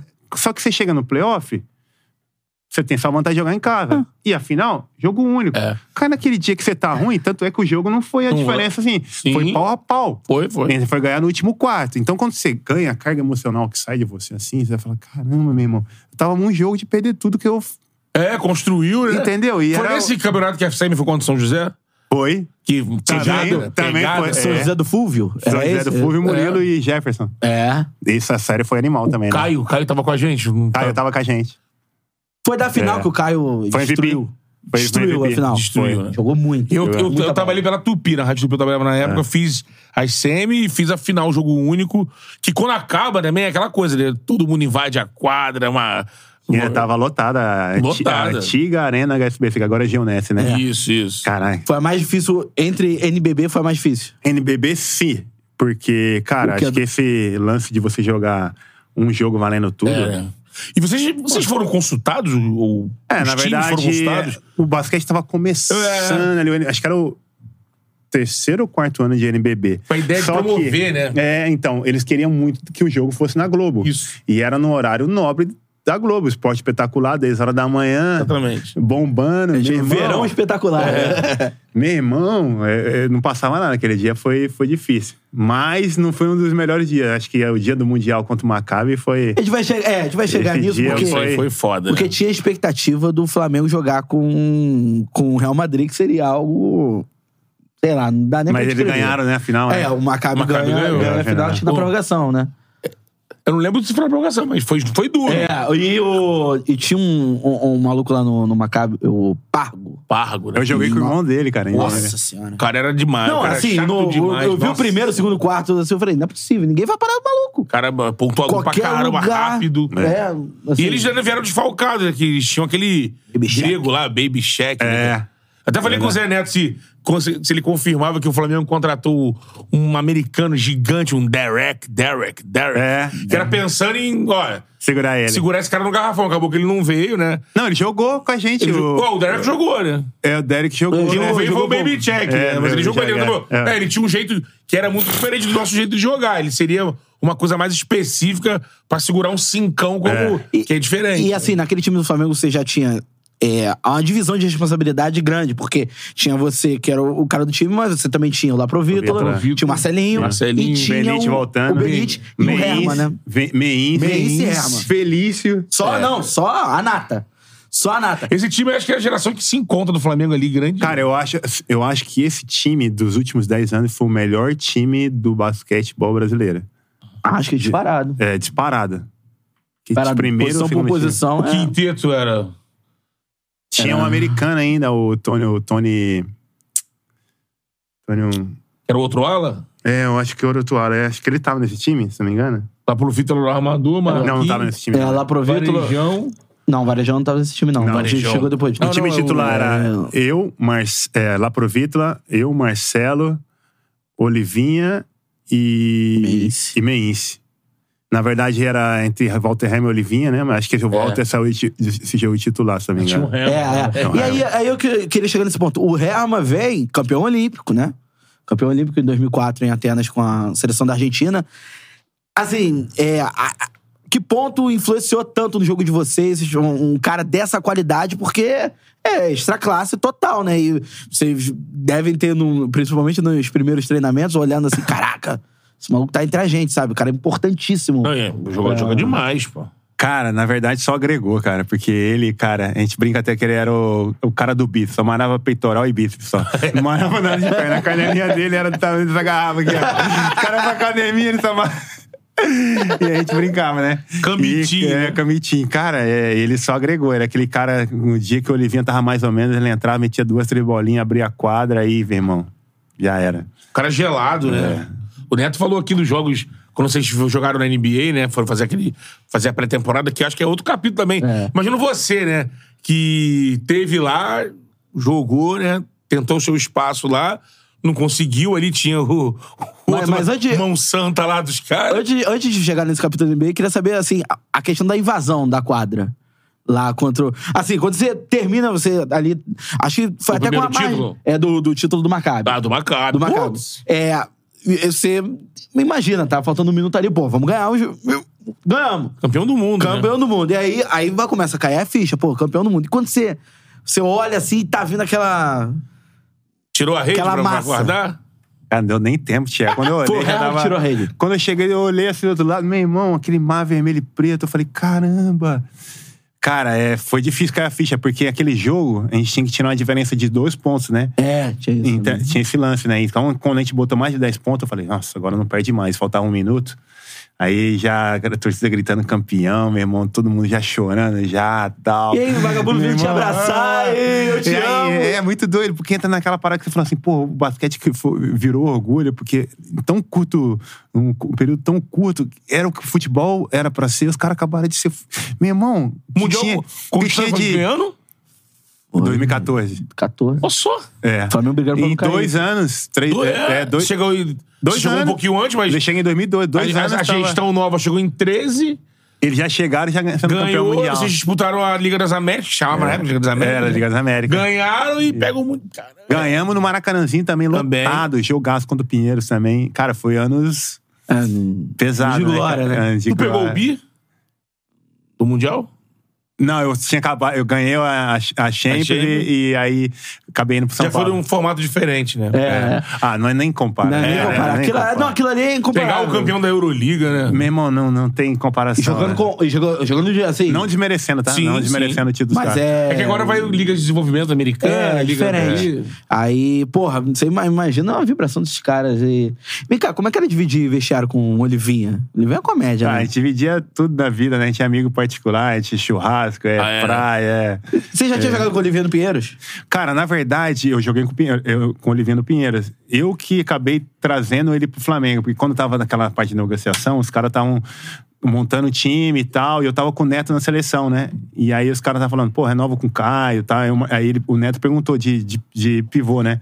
Aí estava entre o Felipe, que era do Ceará, e o Olivinha. Eu falei, pô, não, o Olivinha, pô, se encaixa perfeito tal no time, já é da casa, já é da casa, já jogou no Flamengo um bom tempo e tal. E aí acabaram reno- é, assinando o Olivinha. Que, pô, e tá virou aí, o ó. Rodinélio do basquete, o deus da raça. pô. É, e, e o cúmulo de títulos, né? Que ele ficou. Então, assim, ele ganhou a- a- a- o campeonato aqui continental mais uma vez, ganhou o Mundial, né? De novo. Então, assim, marcou o nome, né? Total na história. E, assim, naquele time lá, é, como é que era o lance da liderança do Marcelo? Pra vocês ali do, do time. É, até a liderança técnica na, na quadra, com aquela coisa da última bola. É porque ele já, era, ele já era líder, ele já era referência, já era ídolo da torcida antes mesmo Sim. da formação desse Ele tá naquela né? fase ruim antes, né? É, na verdade, o Marcelo eu já conhecia ele de seleção, então eu já tava meio que habituado, assim, como que ele é. Ele é um cara, assim, muito parecido com o Kobe, sabe? Essa Marcelo mentality, vamos dizer assim. cara, ele, ele era um daqueles caras que gostava de treinar pra caramba. Ele não perdia, é, a gente chama suicídio, né? Aquele castigo, assim, de quando o time perde o outro no coletivo. Ele não perdia pra molecada. Um moleque de 15, 16 anos, ele ganhava do moleque. Ele não gostava de perder, isso aí. Então, ele sempre foi um cara, assim, é, muito líder. No nosso time, ele era o capitão, era o líder, entendeu? Era, e ele não era fominha nesse ponto, assim, pô, eu tenho que chutar a última bola. Quem tivesse Ah. bem ia chutar, Tinha uma entendeu? fama aqui fora, né? De quem acompanha de fora, né? É. Quando- Ah, o Marcelo deve ser. Tem que administrar com ele de quem é a última bola, deve ser fora. Num Ah. time como o do Flamengo, que tinha um monte de cara pontuador, né? Isso vai ser sempre um, um, um- o papo em um time bom, um time. Quem vai chutar a última bola? Não tem bola pra todo mundo aí, não. Tá maluco? Pode mandar alguém embora. Vai, ser, vai ter sempre esse papo, filhão. Vai ter sempre. Mas entre a gente, assim, cara, Era lá tranquilo. nunca, nunca teve nenhum problema, não. Pô, ele ficou muito tempo. Eu lembro que no Mundial ele, ele é- tá acabando a carreira por ali, né? É, ele já. Não, não- Ele teve uma lesão grande É, de né? joelho, né? Pô, e ele É. muito emocionado, né? Pô. É, porque ele tá na- no, no Flamengo desde aquela época do pré-NBB. Ó, o jogo foi tão importante que não é uma coisa normal hoje em dia, aqui no, no- mais no, no Rio, não sei se em outros estados, em São Paulo, que a cultura do basquete é muito forte, não, não sei se as rádios transmitem, mas aqui no Rio já foi uma moda lá atrás, mas a nossa geração, a dele então, É. o basquete no rádio, e aí eu trabalhava na Rádio Tupi, a gente transmitiu as- o, o, Era um a- apelo muito grande. o sul-americano e aí o mundial. Um apelo muito Mas, grande. rapaz, o que tinha de celebridade naquele jogo lá, eu olhava assim, porra, minha irmã era modelo daqui, atriz, Lá embaixo, era lá na- cantor no dia do É, jogo. né? Cadeira Tá de quadra, né? é. Sim, sim. Depois teve até. No Tijuca não ia. Eu duvido. exatamente. A toda Globo, não. No Tijuca não ia. O, jo- pegar, o jogo, arena, né? pegar o jogo quinta-feira, 8 horas da noite, chovendo, tudo alagado ali na Conde de Bonfim é ruim. Não, tem que ir no, no jogo final, o ar-condicionado tem que estar funcionando. É. Bufezinho, né? Bufezinho. Pô, meu irmão, agora, tu falou uma parada aqui, mas, meu irmão, o que, que é o Tijuca? Quatro horas da tarde no verãozão, hein? Tá vendo? Muito queijo. Eu tô te vocês falando. ali jogando, Eu tô né? te falando. Naquela época tinha fila de espera lá, meu irmão. Ô, Preliminar com o Tijuca jogando. Eu lembro do Olivia jogando no Tijuca. Verdade, o irmão cara. Sim, sim. Verdade, Cara, cara. assim, isso você citando isso aí é foda, porque o Rio, a gente. Porra, é lógico que o Rio ficou muito atrás de São Paulo, né? O Campeonato Paulista é meio foda. Tanto que o Campeonato Paulista, assim, ele, ele regula ali de calendário. Acabou o Paulista pra começar o NBB, né? Se não engano, é assim. Aham. E o Rio, que já teve muita força no basquete, pô. Se você pegar o Brasil bicampeão do mundo lá atrás, nos anos 60, Pai, era do Rio. é, tipo, o técnico do Flamengo, o Togo, o Renan Soares, o Canela, era referência. O Flamengo, uma referência.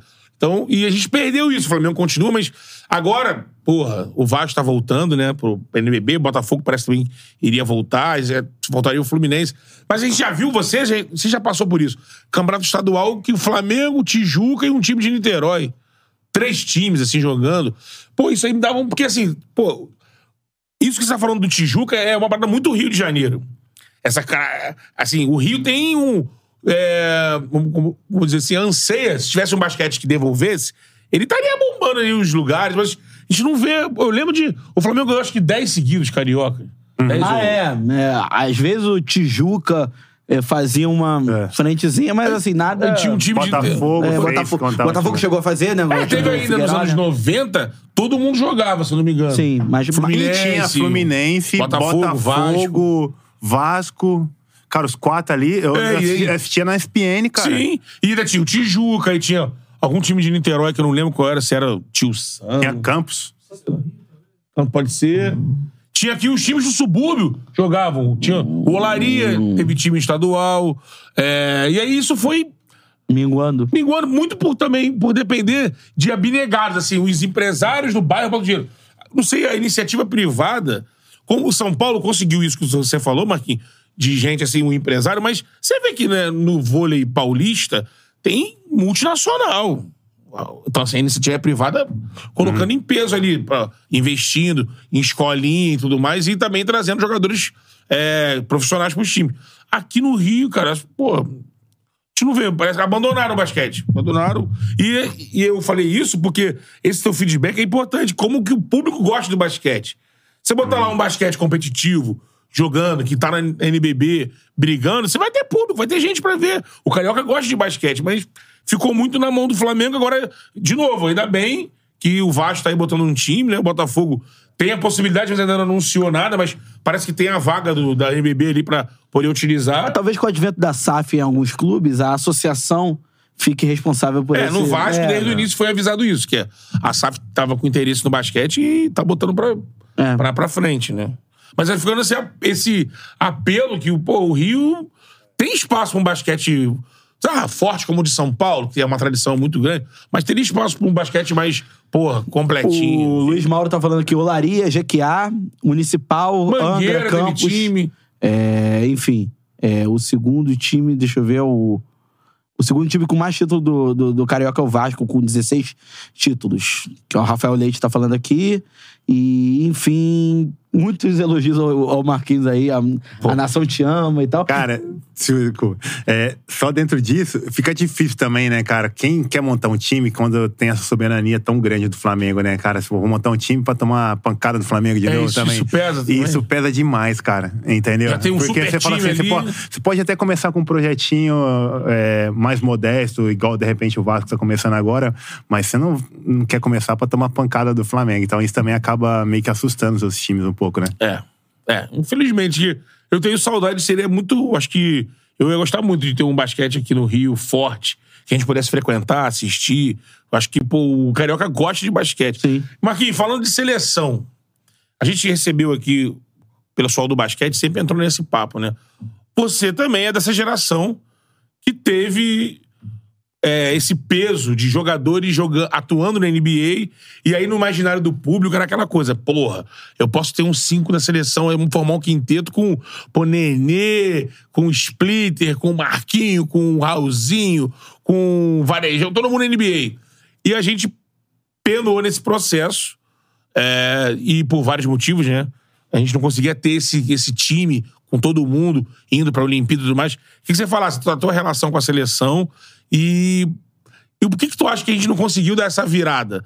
Com, que a gente teve jogadores ali atuando na liga, e mas já na hora de pô, ir pra uma competição, sempre tinha um problema pra levar um ou outro. O que que acontecia que a gente não conseguia usufruir desse elenco, né?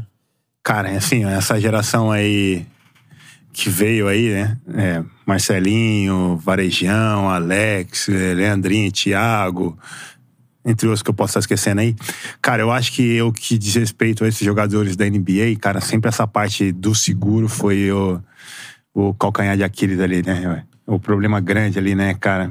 A E, federação é, aqui, o- né, nossa, que não, não acertava. Cara, não é, cara, porque o, o, o, o, seguro sempre foi muito caro, né, cara? Muita gente, pô, mas o Nenê, que nem quando teve aquele lance do Oscar falar do Nenê, mas não quer, que na minha época eu Mas jogava. o Oscar foi pra dentro, Mas, os meu irmão, tem todo um porquê É, a ali que opinião, você não a- a sabe. opinião pública foi muito contra os jogadores, né? É. Mas sem saber da, É, você não dos sabe dessa- detalhes, é, né? é, o e o detalhe é esse, né, cara? Eu, tem a época aí que eu escutei papo de um milhão de, de seguro, meu irmão. Real ou É, dólar? Então, não sei. Agora, eu escutei essa época. Se é verdade, eu não sei, porque eu não, não tô nessa parte. Mas Sim.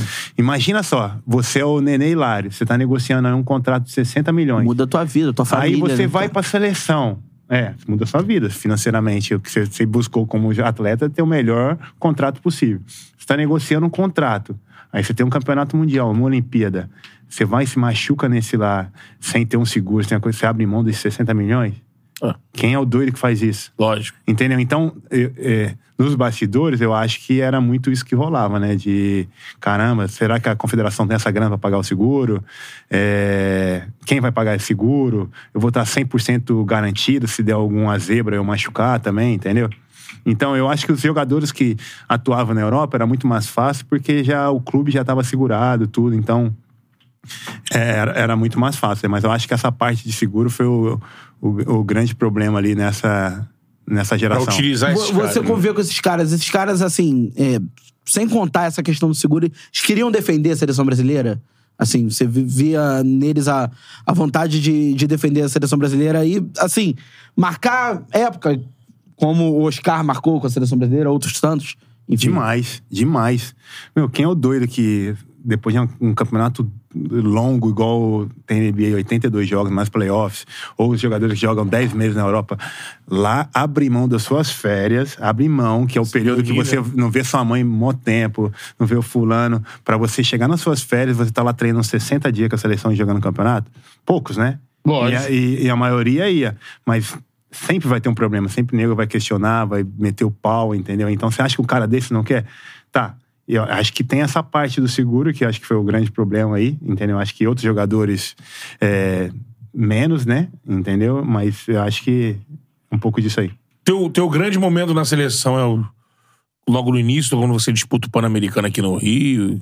Eu acho que o meu grande momento foi a entrada do manhã, né? Começou a dar mais espaço. Eu acho que aquela classificação que a gente teve em Mar del Plata, perdendo ali a Copa América pro, pro Argentina, mas ganhando a vaga contra a Dominicana. Acho que foi um momento mágico o Brasil. Pro Mundial? Depois, é, pra, Pra Olimpíada. Olimpíada, de. Londres, foi Que não ia um 2011. tempo, né? É, e depois de 16 anos. É, a gente, desde- desde Atlanta, é, né? É, entendeu? Então, a gente conseguiu essa vaga, foi legal demais pisar num palco olímpico, eu lembro eu entrando no jogo contra a Austrália, Brasil e Austrália. Em Londres. Em Londres. Pra mim caiu a ficha de, cara, pô, um moleque ali de família humilde, que batalhadora, que meu pai e minha mãe fez todo o esforço pra, pra eu estar conseguindo desempenhar minha profissão. Então, chegar num palco olímpico. E vem cá, aí chegar no foda. Parque Olímpico é foda. Maneiro pra caramba. Mas eu quero saber também chegar na Vila Olímpica. chegar naquele, pô... Tem resenha de Vila Olímpica? Tem resenha de Vila Olímpica. Pô, Caraca, meu Bolt irmão. Pô, eu tirei foto com o Bolt. com o Bolt. meu irmão, acho que é, é muito doido, porque você vê vários atletas de inúmeros esportes ali, né?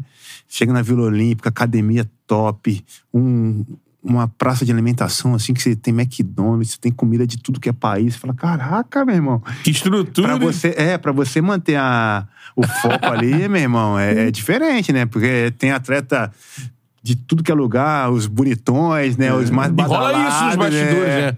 Porque agora, nessa Olimpíada mais recente, agora.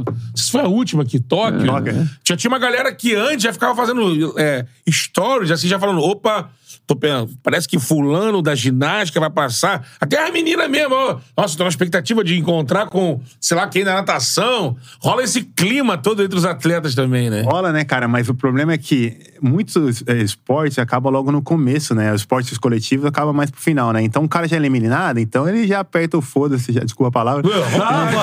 Vai curtir a Ah, é, vila, né? E vai curtir, meu irmão. Ei, Tem boate na vila? Cara, eu não sei, eu sei que no PAN tinha, mas não deu muito As certo, pessoas não. né? fazem a própria boate. Verdade. É. Mas não sei se é essa pegação que todo mundo fala aí, não, hein, cara. Até porque o meu, o meu foco sempre foi ali, tá focadinha, né? É, essa parte você foi mais pra galera ali. Então eu né? não sei, porque nego fala, Que pô, fica- pô, tal fulano pegou tal fulano, foi no quarto que fez isso. Eu falei, caramba, sério mesmo? Pô, É negócio, vocês- não precisa participar, mas saber da fofoca todo mundo quer Não, saber, é, né, pô? Pelo que a gente já conversou com o pessoal atleta que já passou por vila, o que rola o disse-me-disse, o bafafá entre os atletas. Olha, parece que naquela vila, naquele prédio lá, ó. O bicho tá pegando. Deixa pegando. Pô, você, na- nessa tua experiência aí de, de Olimpíada, Jogou duas, né? E duas, Londres e Rio. Caralho, jogar no Londres e- Rio, cara. Rio, em Rio, né? É, essa aí também. Cara, jogar Nem aqui no Rio chegou perto de vocês o clima. Porra, meu irmão, eu queria. Eu tava. Essa Olimpíada tava tão focada, mas tão focada, porque eu participei do processo. Como tava no Rio, eu vi montagem da arena, Sim. ia lá, fazia evento teste e tal. Quando inaugurou, teve jogo do vôlei, eu fui ver e tal. Então tava falando, meu irmão, imagina conseguir uma medalha aqui dentro de casa. Pô, eu moro ali do outro lado, eu vou pra casa aqui. né? Pô, meu irmão. Seria doido. Então tava tão focado, tão focado, que eu nem olhava pro lado direito, nem pro lado esquerdo. Eu tava ali assim, ó. Mas você chegava a acompanhar outros esportes, por exemplo, na. Não dava, cara. Eu Não dava. falava muito com o pessoal do vôlei, que a gente tava na- direto no refeitório e tal, mas não dá pra ir. O manhã, não, cara, era tão duro com a gente, nem na. É. Na, Na dia- abertura, vocês na abertura não conseguiu. Jogar ir, no dia seguinte, né? É, a gente ia jogar no dia seguinte. Tipo o a gente não Luxemburgo foi. do basquete. Não, ele era brabo, meu irmão. Bernardinho, né? Esse maluco era brabo. foi, foi o técnico mais casca grossa que você já. Cara, é, é que assim, ele dava. Eu acho que sim. Eu acho que ele dava valores pra alguns aspectos que hoje em dia passa desapercebido, né? Celular na mesa não podia. é, quando você tá na mesa, é né? um tempo de. é, de você estar aí com seus amigos, Comunhão, é, né? é, de comunhão, tá aproveitando tal. É, tinha hora pra dormir, hora pra acordar. Então, eu acho que é. Eu acredito muito nesse, nesse processo pra ser vencedor. E ele, como é um cara que foi campeão olímpico, então tudo que deu certo ele quis fazer na seleção. Algumas coisas deu certo? Sim. Outras Sim. coisas deu errado? Sim. Aquele Brasil-Espanha foi, na, foi no Rio, né? Foi no Rio que, Foi eu, no ganhei- Rio. que eu ganhei No- no tapinha na última bola? É, na na última bola. Conta aí. Como é que foi. Cara, isso é muito doido, porque eu não sou um cara reboteiro, assim, eu sou um cara ali na média pra passar de ano, sabe? E ele enchia o saco todo treino. Marcos, você tem que ir no rebote. Marcos, você tem que ir no rebote. Marcos, você tem que ir no rebote, né? E eu, a primeira vitória do Brasil foi exatamente na bola que o Marcelinho erra, eu entro de surpresa, dou tapinha e cai. Meu irmão, quando aconteceu isso, eu falei, caramba, essa Olimpíada vai ser minha, meu irmão, meu irmão. eu já tinha vindo de um jogo bom com a Lituânia, que a gente tava perdendo de 20, eu entrei na quadra no momento que tava ali, eu falei, meu irmão, essa Olimpíada vai ser minha. E esse foi um lance que marcou minha história também. Do outro lado a Espanha, né, cara? É, mas as duas, as duas edições da, de Londres e, E Rio, a gente ganhou do, É. de de- da Espanha. Nas duas, né? É. E falando de Espanha, que teve. Você também foi no Mundial da Turquia, né?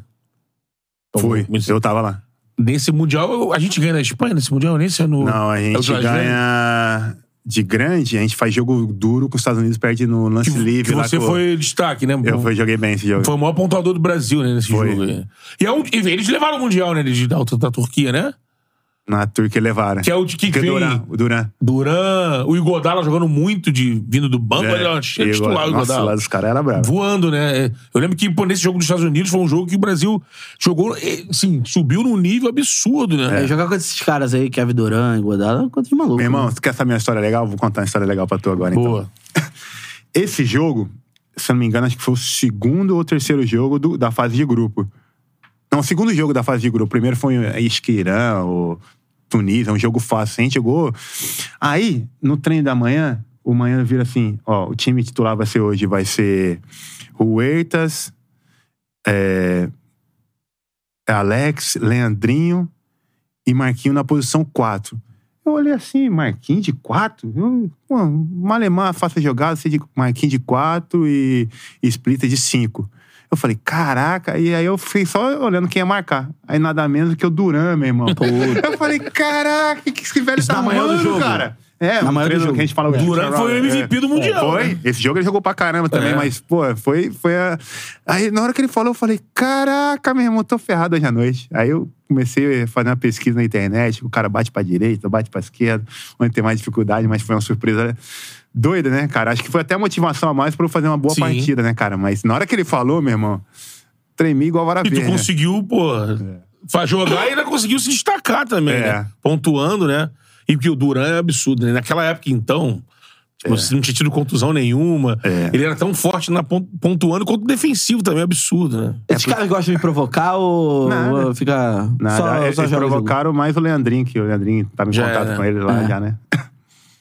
Pegando mais assim, provocação tipo trash talking. É, trash talk, Pegando né? É. Eu não entendo falar muito bem inglês, né? Hoje em dia eu falo melhor, mas dá pra perceber algumas coisinhas assim de... Cara, isso, quando, quando o, vare, o.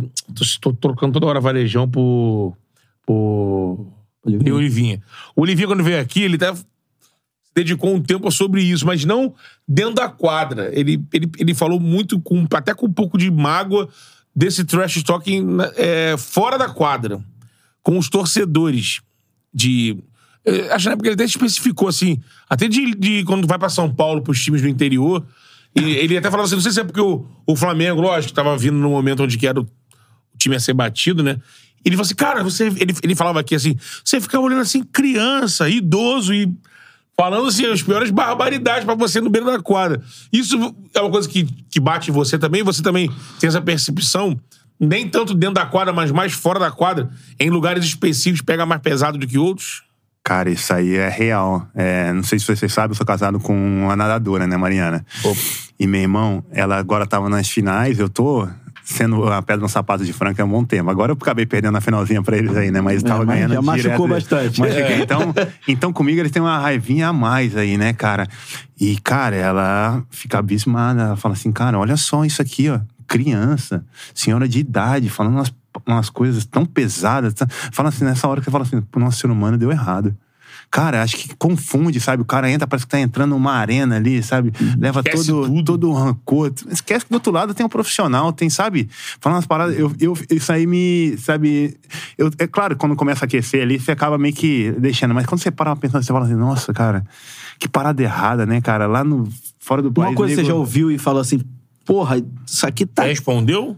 Isso aqui tá completamente Ah, fora do... Ah, cara, tem inúmeras provocações, né? Eu acho que, acho que hoje em dia o que mais pesa mesmo é rede social. Porque ah, você vê uns moleques assim que botam uns xingamentos, assim, umas paradas bem chula mesmo, sabe? Que você fala assim, meu irmão, que, que esse moleque tá falando, cara? Tipo assim, e sabe, você vê que o cara só é hominho ali, porque tá do outro lado da rede social. Vocês vezes não sabem, sabe quando o cara fala um negócio? Então, tipo assim, isso que dá mais raiva, você vê o cara tão valentão longe daqui, né? Sim. Sabe? Então, você, tipo, aí eu tento, tipo, ah. É, e dá a entender que, por exemplo, quando o cara tá na arquibancada, ele se sente meio que através É. do Instagram. Porque ele sabe que, por exemplo, o Marquinhos. Pode até acontecer, tá? Sim, era mais no basquete, é, né, que Pode até é acontecer, próximo, mas né? dificilmente você vai largar o seu aquecimento pra ir pra cima do cara. É. Né? Convenhamos, convenhamos que. Ah, é, não é legal violência, beleza, mas também não é legal ficar ouvindo. Ah, também, mas- desacato, barbaridade. né? Cara, a gente tá. Às vezes o cara vai lá, ataca tua mulher, tua Porra, mãe. imagina. É. Não, mas é, é nesse nível, tá? É nesse nível. Ó, mas posso falar um negócio? E se você faz alguma coisa, você vai acabar sendo errado da história. É. Vai. Mas você tem que fazer o quê? Entrar por aqui e sair por aqui. Ouvido de mercador. E- Entendeu? Então, cara, mas é, é bem, É absurdo, é bem né? desumano uma parada dessa aí, cara. Porque você não tem o que fazer, né, cara? Você não, não tem o que fazer, mas é parada pesada Não, assim, mesmo. se o cara não cuidar da mente, não cuidar do psicológico dele, vai pra casa.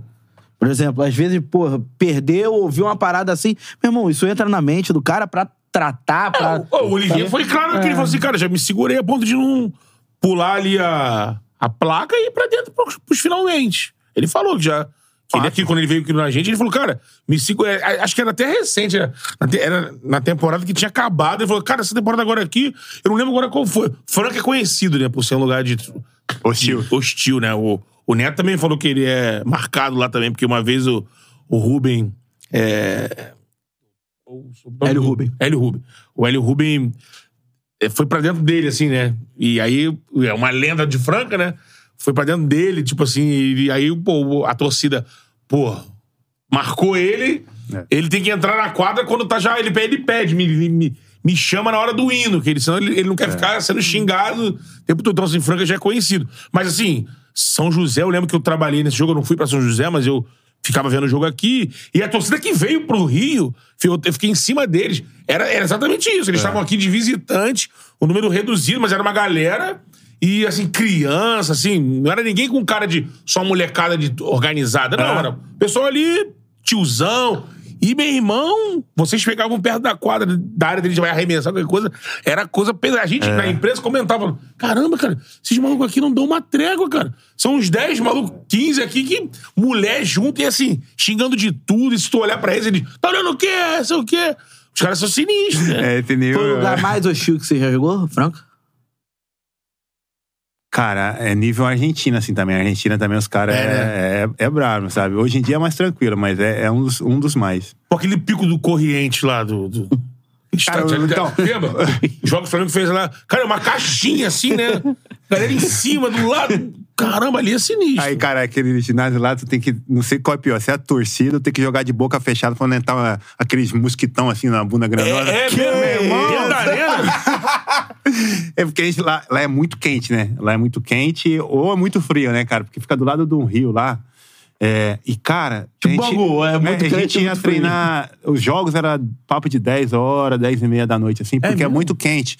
E, cara, antes de começar os jogos, os caras passavam tirando um monte de mosquito, assim, aquele mosquito grandão mesmo, sabe? Que caia na quadra, assim. E tu ficava aqui dando tapa na cara e tal. E aí, às vezes, tu ficava mais preocupado com a torcida ou com, com, o mosquito, né? mosquito do que com o jogo. Doideira, né? Que isso, cara. Essa dos mosquitão. Chegou um superchat aqui pra gente dar como... Fala o Canta. Chegou o superchat, superchat é prioridade. Porra, abraçando aqui o Vitor Miranda. Mandou aqui uma, uma graninha. Valeu, Vitão. Tamo junto aí. Ele pergunta pro Marquinhos aqui, ó. Tinha medo de General Severiano? Torcida na orelha?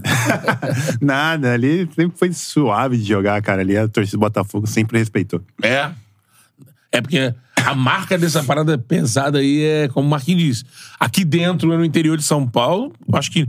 Lá, lá em Brasília o estádio é grande, não. É longe, né? É longe. E, e a Argentina, como bem lembrado. Eu lembrei na hora daqueles jogos lá no, do, do Corriente. O Sapão, Isso tem na, na NBA? nada. Nada. Tira. Meu irmão, o cara foi hostil, alguma coisa, o cara tira do ginásio. Ai. É, pô, tem vários casos aí de que nego é, puxa pela camisa, que não sei o que o jogador vai e aponta. Cara, isso não é, não é esporte, né, cara? Acho que o cara leva toda a frustração dele pra quadra ali, de não gostar do jogador, de repente, sabe? Cara, isso não, não é legal, não, cara. Não, é um profissional que tá do outro lado, né? É. É, As pessoas têm que aprender a respeitar as outras em, em, todo, em todos os. Não, não só no basquete, mas, por exemplo, questão de, porra, encurralar jogador na porta de centro, de centro de treinamento e tal. Sim. Tudo isso é, cara. É, É, isso assim, aí. Isso, graças a Deus, a gente não. O basquete não sofre com isso, né? Mas sabe que não mesmo, mesmo jogando em camisa. Já teve algum problema disso no Flamengo? Ah, cara, tem sempre aquele torcedor assim mais a. é, que ultrapassa as fronteiras, assim, né, cara? Mas é, nada parecido com futebol, não. Nada, Nada mesmo. parecido, É. não. Vem cá, e você conquistou tudo isso pelo Flamengo, assim, ídolo da torcida e tal. Você chegou a ficar um pouco magoado com a saída? Você achou que, enfim, poderia ter uma continuidade dentro do clube? Ou foi tranquilo? Cara, eu acho assim, tudo na vida é ciclo, né? É, eu acho que que meu ciclo ainda não tinha encerrado. Eu acho que eu poderia, até porque o, ano que eu saí do Flamengo, eu acho que eu fui o jogador mais importante na temporada, entendeu? Eu acho que toda uma questão financeira foi usada ali para não só eu, outros jogadores, outras pessoas é, é, acabar tendo a sua saída do clube, né? Mas eu entendo, entendeu? E até pro lugar que eu fui também tive sucesso pra caramba, um processo novo, fazer coisas novas, entendeu? Mas eu acho que do jeito que foi a saída, como foi usada, acho que. É, acho que faltou um pouco mais de tato, talvez, na. Não, não é tato, não. Eu acho que as pessoas é.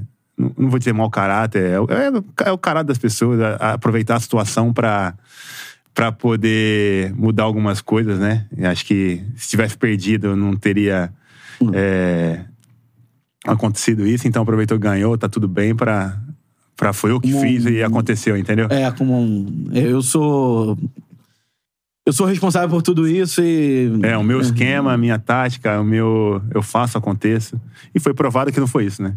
Dois anos depois aí, que eu- da minha saída, que aconteceu com o Flamengo, então. Sim. Foi O amigo aqui do chat que tem o nick como sempre, estarei contigo, botou aqui. Obrigado por honrar as cores do nosso rubro-negro, sucesso na sua carreira. A torcida do Flamengo é. Não, a torcida do Flamengo é apaixonada, idolatra. né? Porque- E, e aí, o, o né? fato do São Paulo é, ser um time de camisa influenciou bastante na sua, na sua escolha por, por ser o clube seguinte? Demais.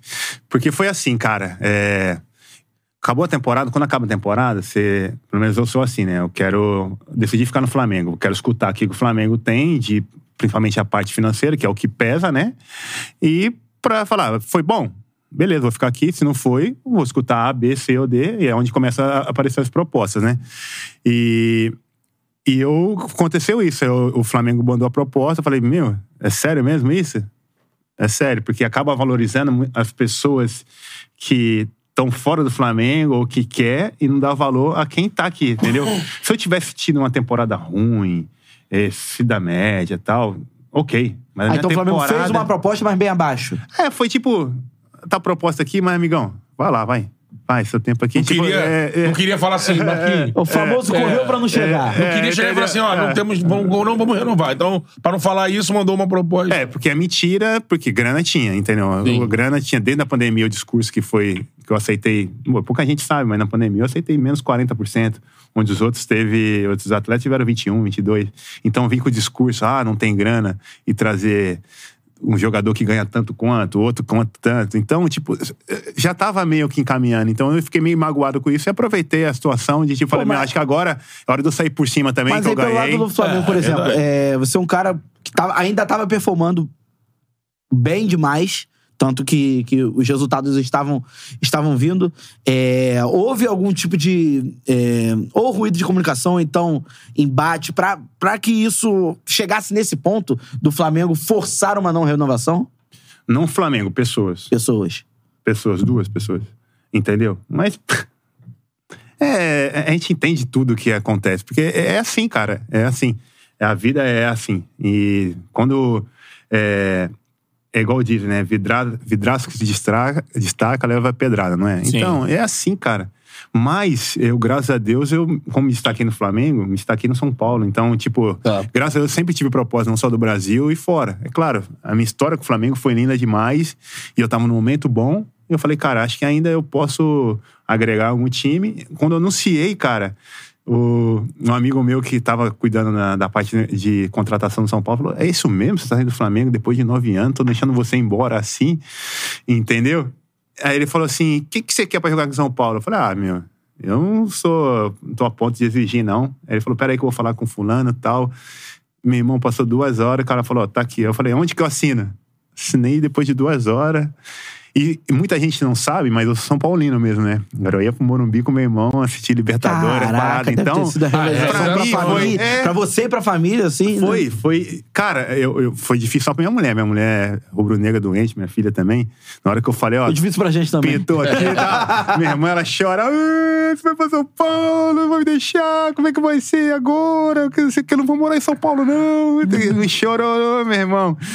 E aí, até que a ficha caiu, ela tava mais em São Paulo do que aqui. Mas foi Fala. duro, cara. Foi duro demais sair do Flamengo, porque eu, eu achava que eu não ia. Eu só ia sair dali com aposentadoria, né? E, cara, receber essa notícia do jeito que eu recebi da proposta, falei, ah, meu, acho que agora é hora de sair mesmo. Você teve a oportunidade de sair do Flamengo um pouco antes, assim, de até, sei lá, ou o Clube da Europa ou da NBA, de ter te procurado e você optou pelo, por ficar no Flamengo durante a. Cara, desde a minha primeira temporada. Desde a minha é, primeira temporada eu tive. é, foi melhorando meu contrato, não era igual eu receberia lá fora, mas eu sempre. Eu, aí entrou naquilo que eu falei assim: eu quero construir uma história aqui. Tô morando numa cidade legal, tem um ginásio legal, tem um centro de treinamento legal. Eu moro bem. Pra que, que eu vou caçar? De repente é um pouco menos de grana, mas eu tô feliz pra caramba.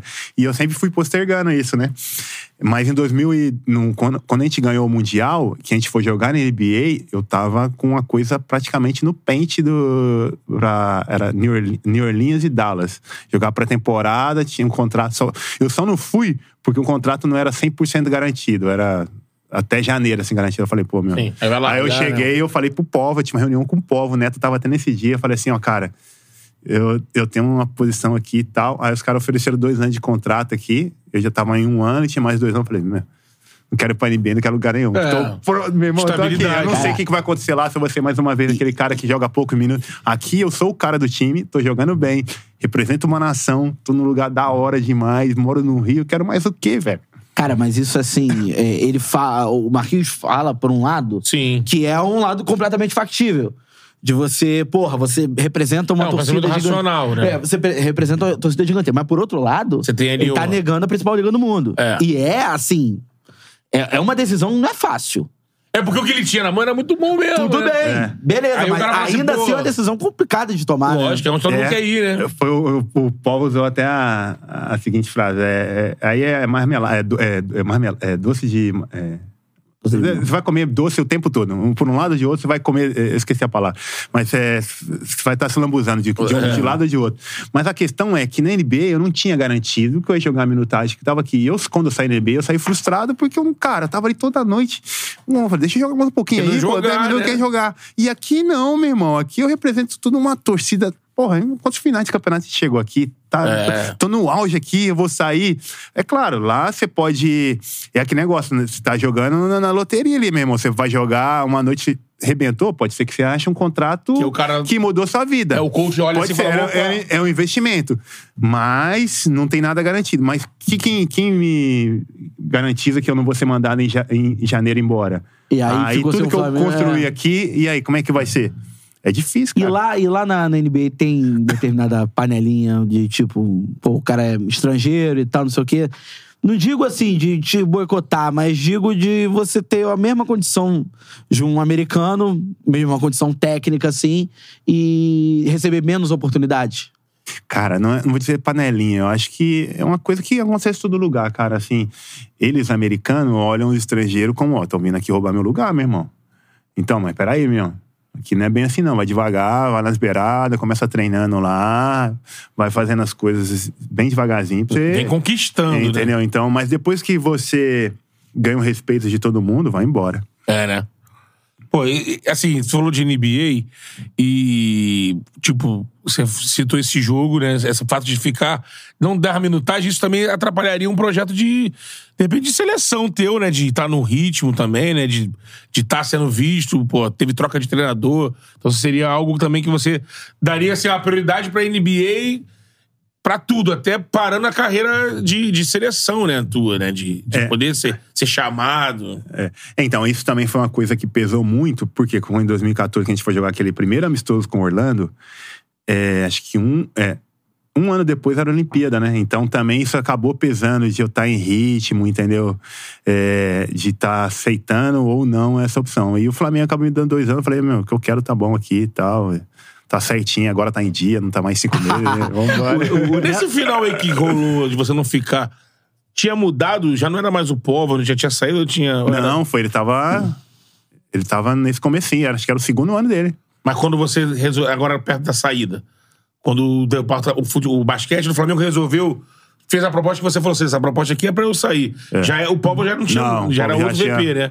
E era- nem o Marcelo também tava mais ou O menos. Marcelo Viro tava. E era- o técnico também não era o mesmo. Não. Não, é verdade. é, é. Entendeu? Então, galera aqui no chat aqui, É, a galera no chat assim pra bom entendedor, né, amigo? Mas o Marquinhos seguiu a carreira dele. Ah, e falando nisso, você no início falou que tá, ali negócio, tá vendo, né? Tem o São Paulo aí, mas não tem mais contrato, né?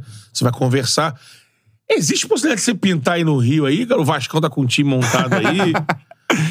Cara, a gente não pode dizer. Nunca diga não, né? Nunca diga nunca, né? Sim. Cara, é. Não sei, cara. é- agora a parte de negociação é. GG tá lá tem- mandando. É, Gzão tá lá, né?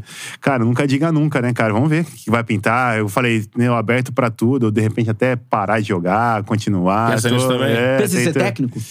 Cara, acabei de me formar agora e é- é- eu penso, mas assim, eu penso em desenvolver uma molecada, porque assim, no basquete tem um funil muito grande quando você chega ali, 16, 17, 18.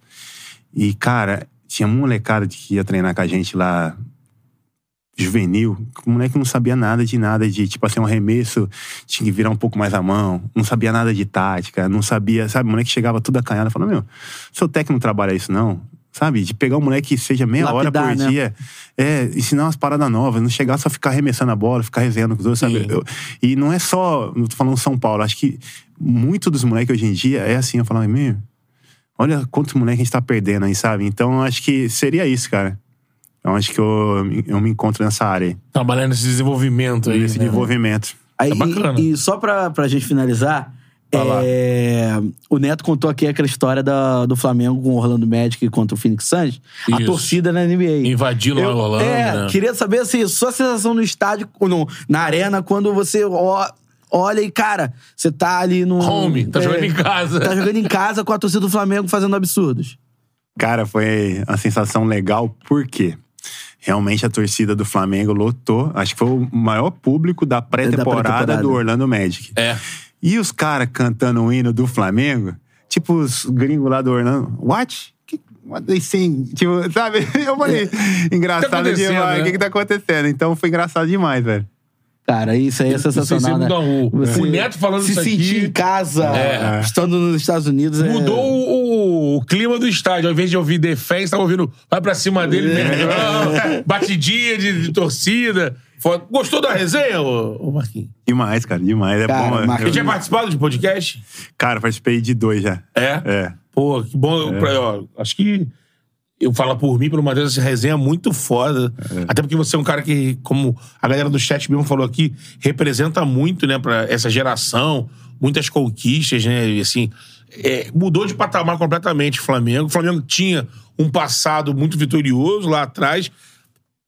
Era um resistente aqui, mas essa fase de vocês, assim, foi de estar no topo mesmo, E assim. é certeza de um. Assim, lógico que o- a gente nunca tem certeza do resultado, né? Mas era certeza de um trabalho bem feito. Ah, é certeza que o Flamengo ia chegar e ia competir. É. Ia, po- poderia perder na última bola, poderia fazer um, um quarto ruim e perder, mas ainda assim era, um- era um, era um time que a torcida tinha muita confiança. E não à toa o apelido de orgulho da nação. Porque É. por muito tempo o Flamengo mal no futebol Era a esperança o- da galera. a esperança da galera do basquete, a galera comprou muito isso e é muito por conta da, da história desse cara, né? Pô, Marquinhos, assim, bo- When you need mealtime inspiration, it's worth shopping Kroger, where you'll find over 30,000 mouthwatering choices that excite your inner foodie. And no matter what tasty choice you make, you'll enjoy our everyday low prices, plus extra ways to save, like digital coupons worth over $600 each week. You can also save up to $1 off per gallon at the pump with fuel points. More savings and more inspiring flavors make shopping Kroger worth it every time. Kroger, fresh for everyone. Fuel restrictions apply. O diretor mandou falar que no Tijuca nunca viu o Marquinhos errando uma bola de três. É assim. Tem aqui galera e se no chat errou é porque botando... teve falta antes. Tem a galera no chat botando aqui, pô, lembrando de jogo. Pô, o Marquinhos fez 40, o Marquinhos fez 40 e tanto, assim. Marcou, com certeza, assim, um- uma trajetória brilhante, Marquinhos. Queria agradecer a tua atenção com a gente, ter vindo aqui no Chala Podcast conversar um pouco sobre sua carreira. Boa sorte é, na sua escolha, se for continuar jogando, que você com certeza vai, vai ter proposta, vai estar aí no, no alto nível, no NBB e tudo mais. E se for parando, que você consiga desenvolver aí, é, com certeza com o teu talento, com a tua vivência, desenvolver novos jogadores de basquete pro nosso, pro nosso esporte, né? Cara, valeu pela resenha, foi legal demais voltar lá no tempo, né? É, É bom. lembrar todo esse esse essa trajetória do Flamengo, né? Agora a gente tava falando assim, Flamengo é, teve anos mágicos aí, uns belos oito, nove anos aí iluminado, né? E se tornou o orgulho da nação, né? Então é, é, é legal toda essa identidade que que o torcedor tem de lembrar de Tijuca, Maracanãzinho, Arena, sabe? É legal demais. Então, foi legal demais esse papo aí. Abração pra quem tá assistindo aí, né, meu? Siga a galera aí, ó. Isso aí. Divulga aí teu- teu pô. Instagram aí. Pô, o meu Instagram, cara, é Marquim com K underline 11, se eu não me engano.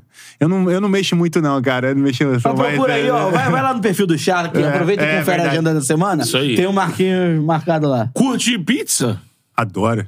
Então, ali, ó. Forneria Original é a nossa parceira aqui do Chala Podcast, desde o nosso início aí, sempre com a gente, viabilizando nossos projetos. Mais do que o patrocinador, a parceira. Mas, né? exatamente. E a gente vai. Aí, o Mateuzinho tá aqui, Miguelzinho também. Depois combina com você e te manda pra tua casa aí. É, vem até quando você vai ficar no Rio. Você fica no Rio até quando? Cara, até eu fechei algum lugar. Ah, Minha vida. Quem sabe, ele até nem sai do vamos, Rio. Então vamos mandar essa semana ainda pro Então, Marquinhos. vai, combina com a patroa aí, o sabor. Então, tá o banner já aqui na, na nossa tela. Já avisa que é o jantar é pra tua conta. Exatamente. QR Code também, você pode escanear esse QR Code aí direto pra forneria.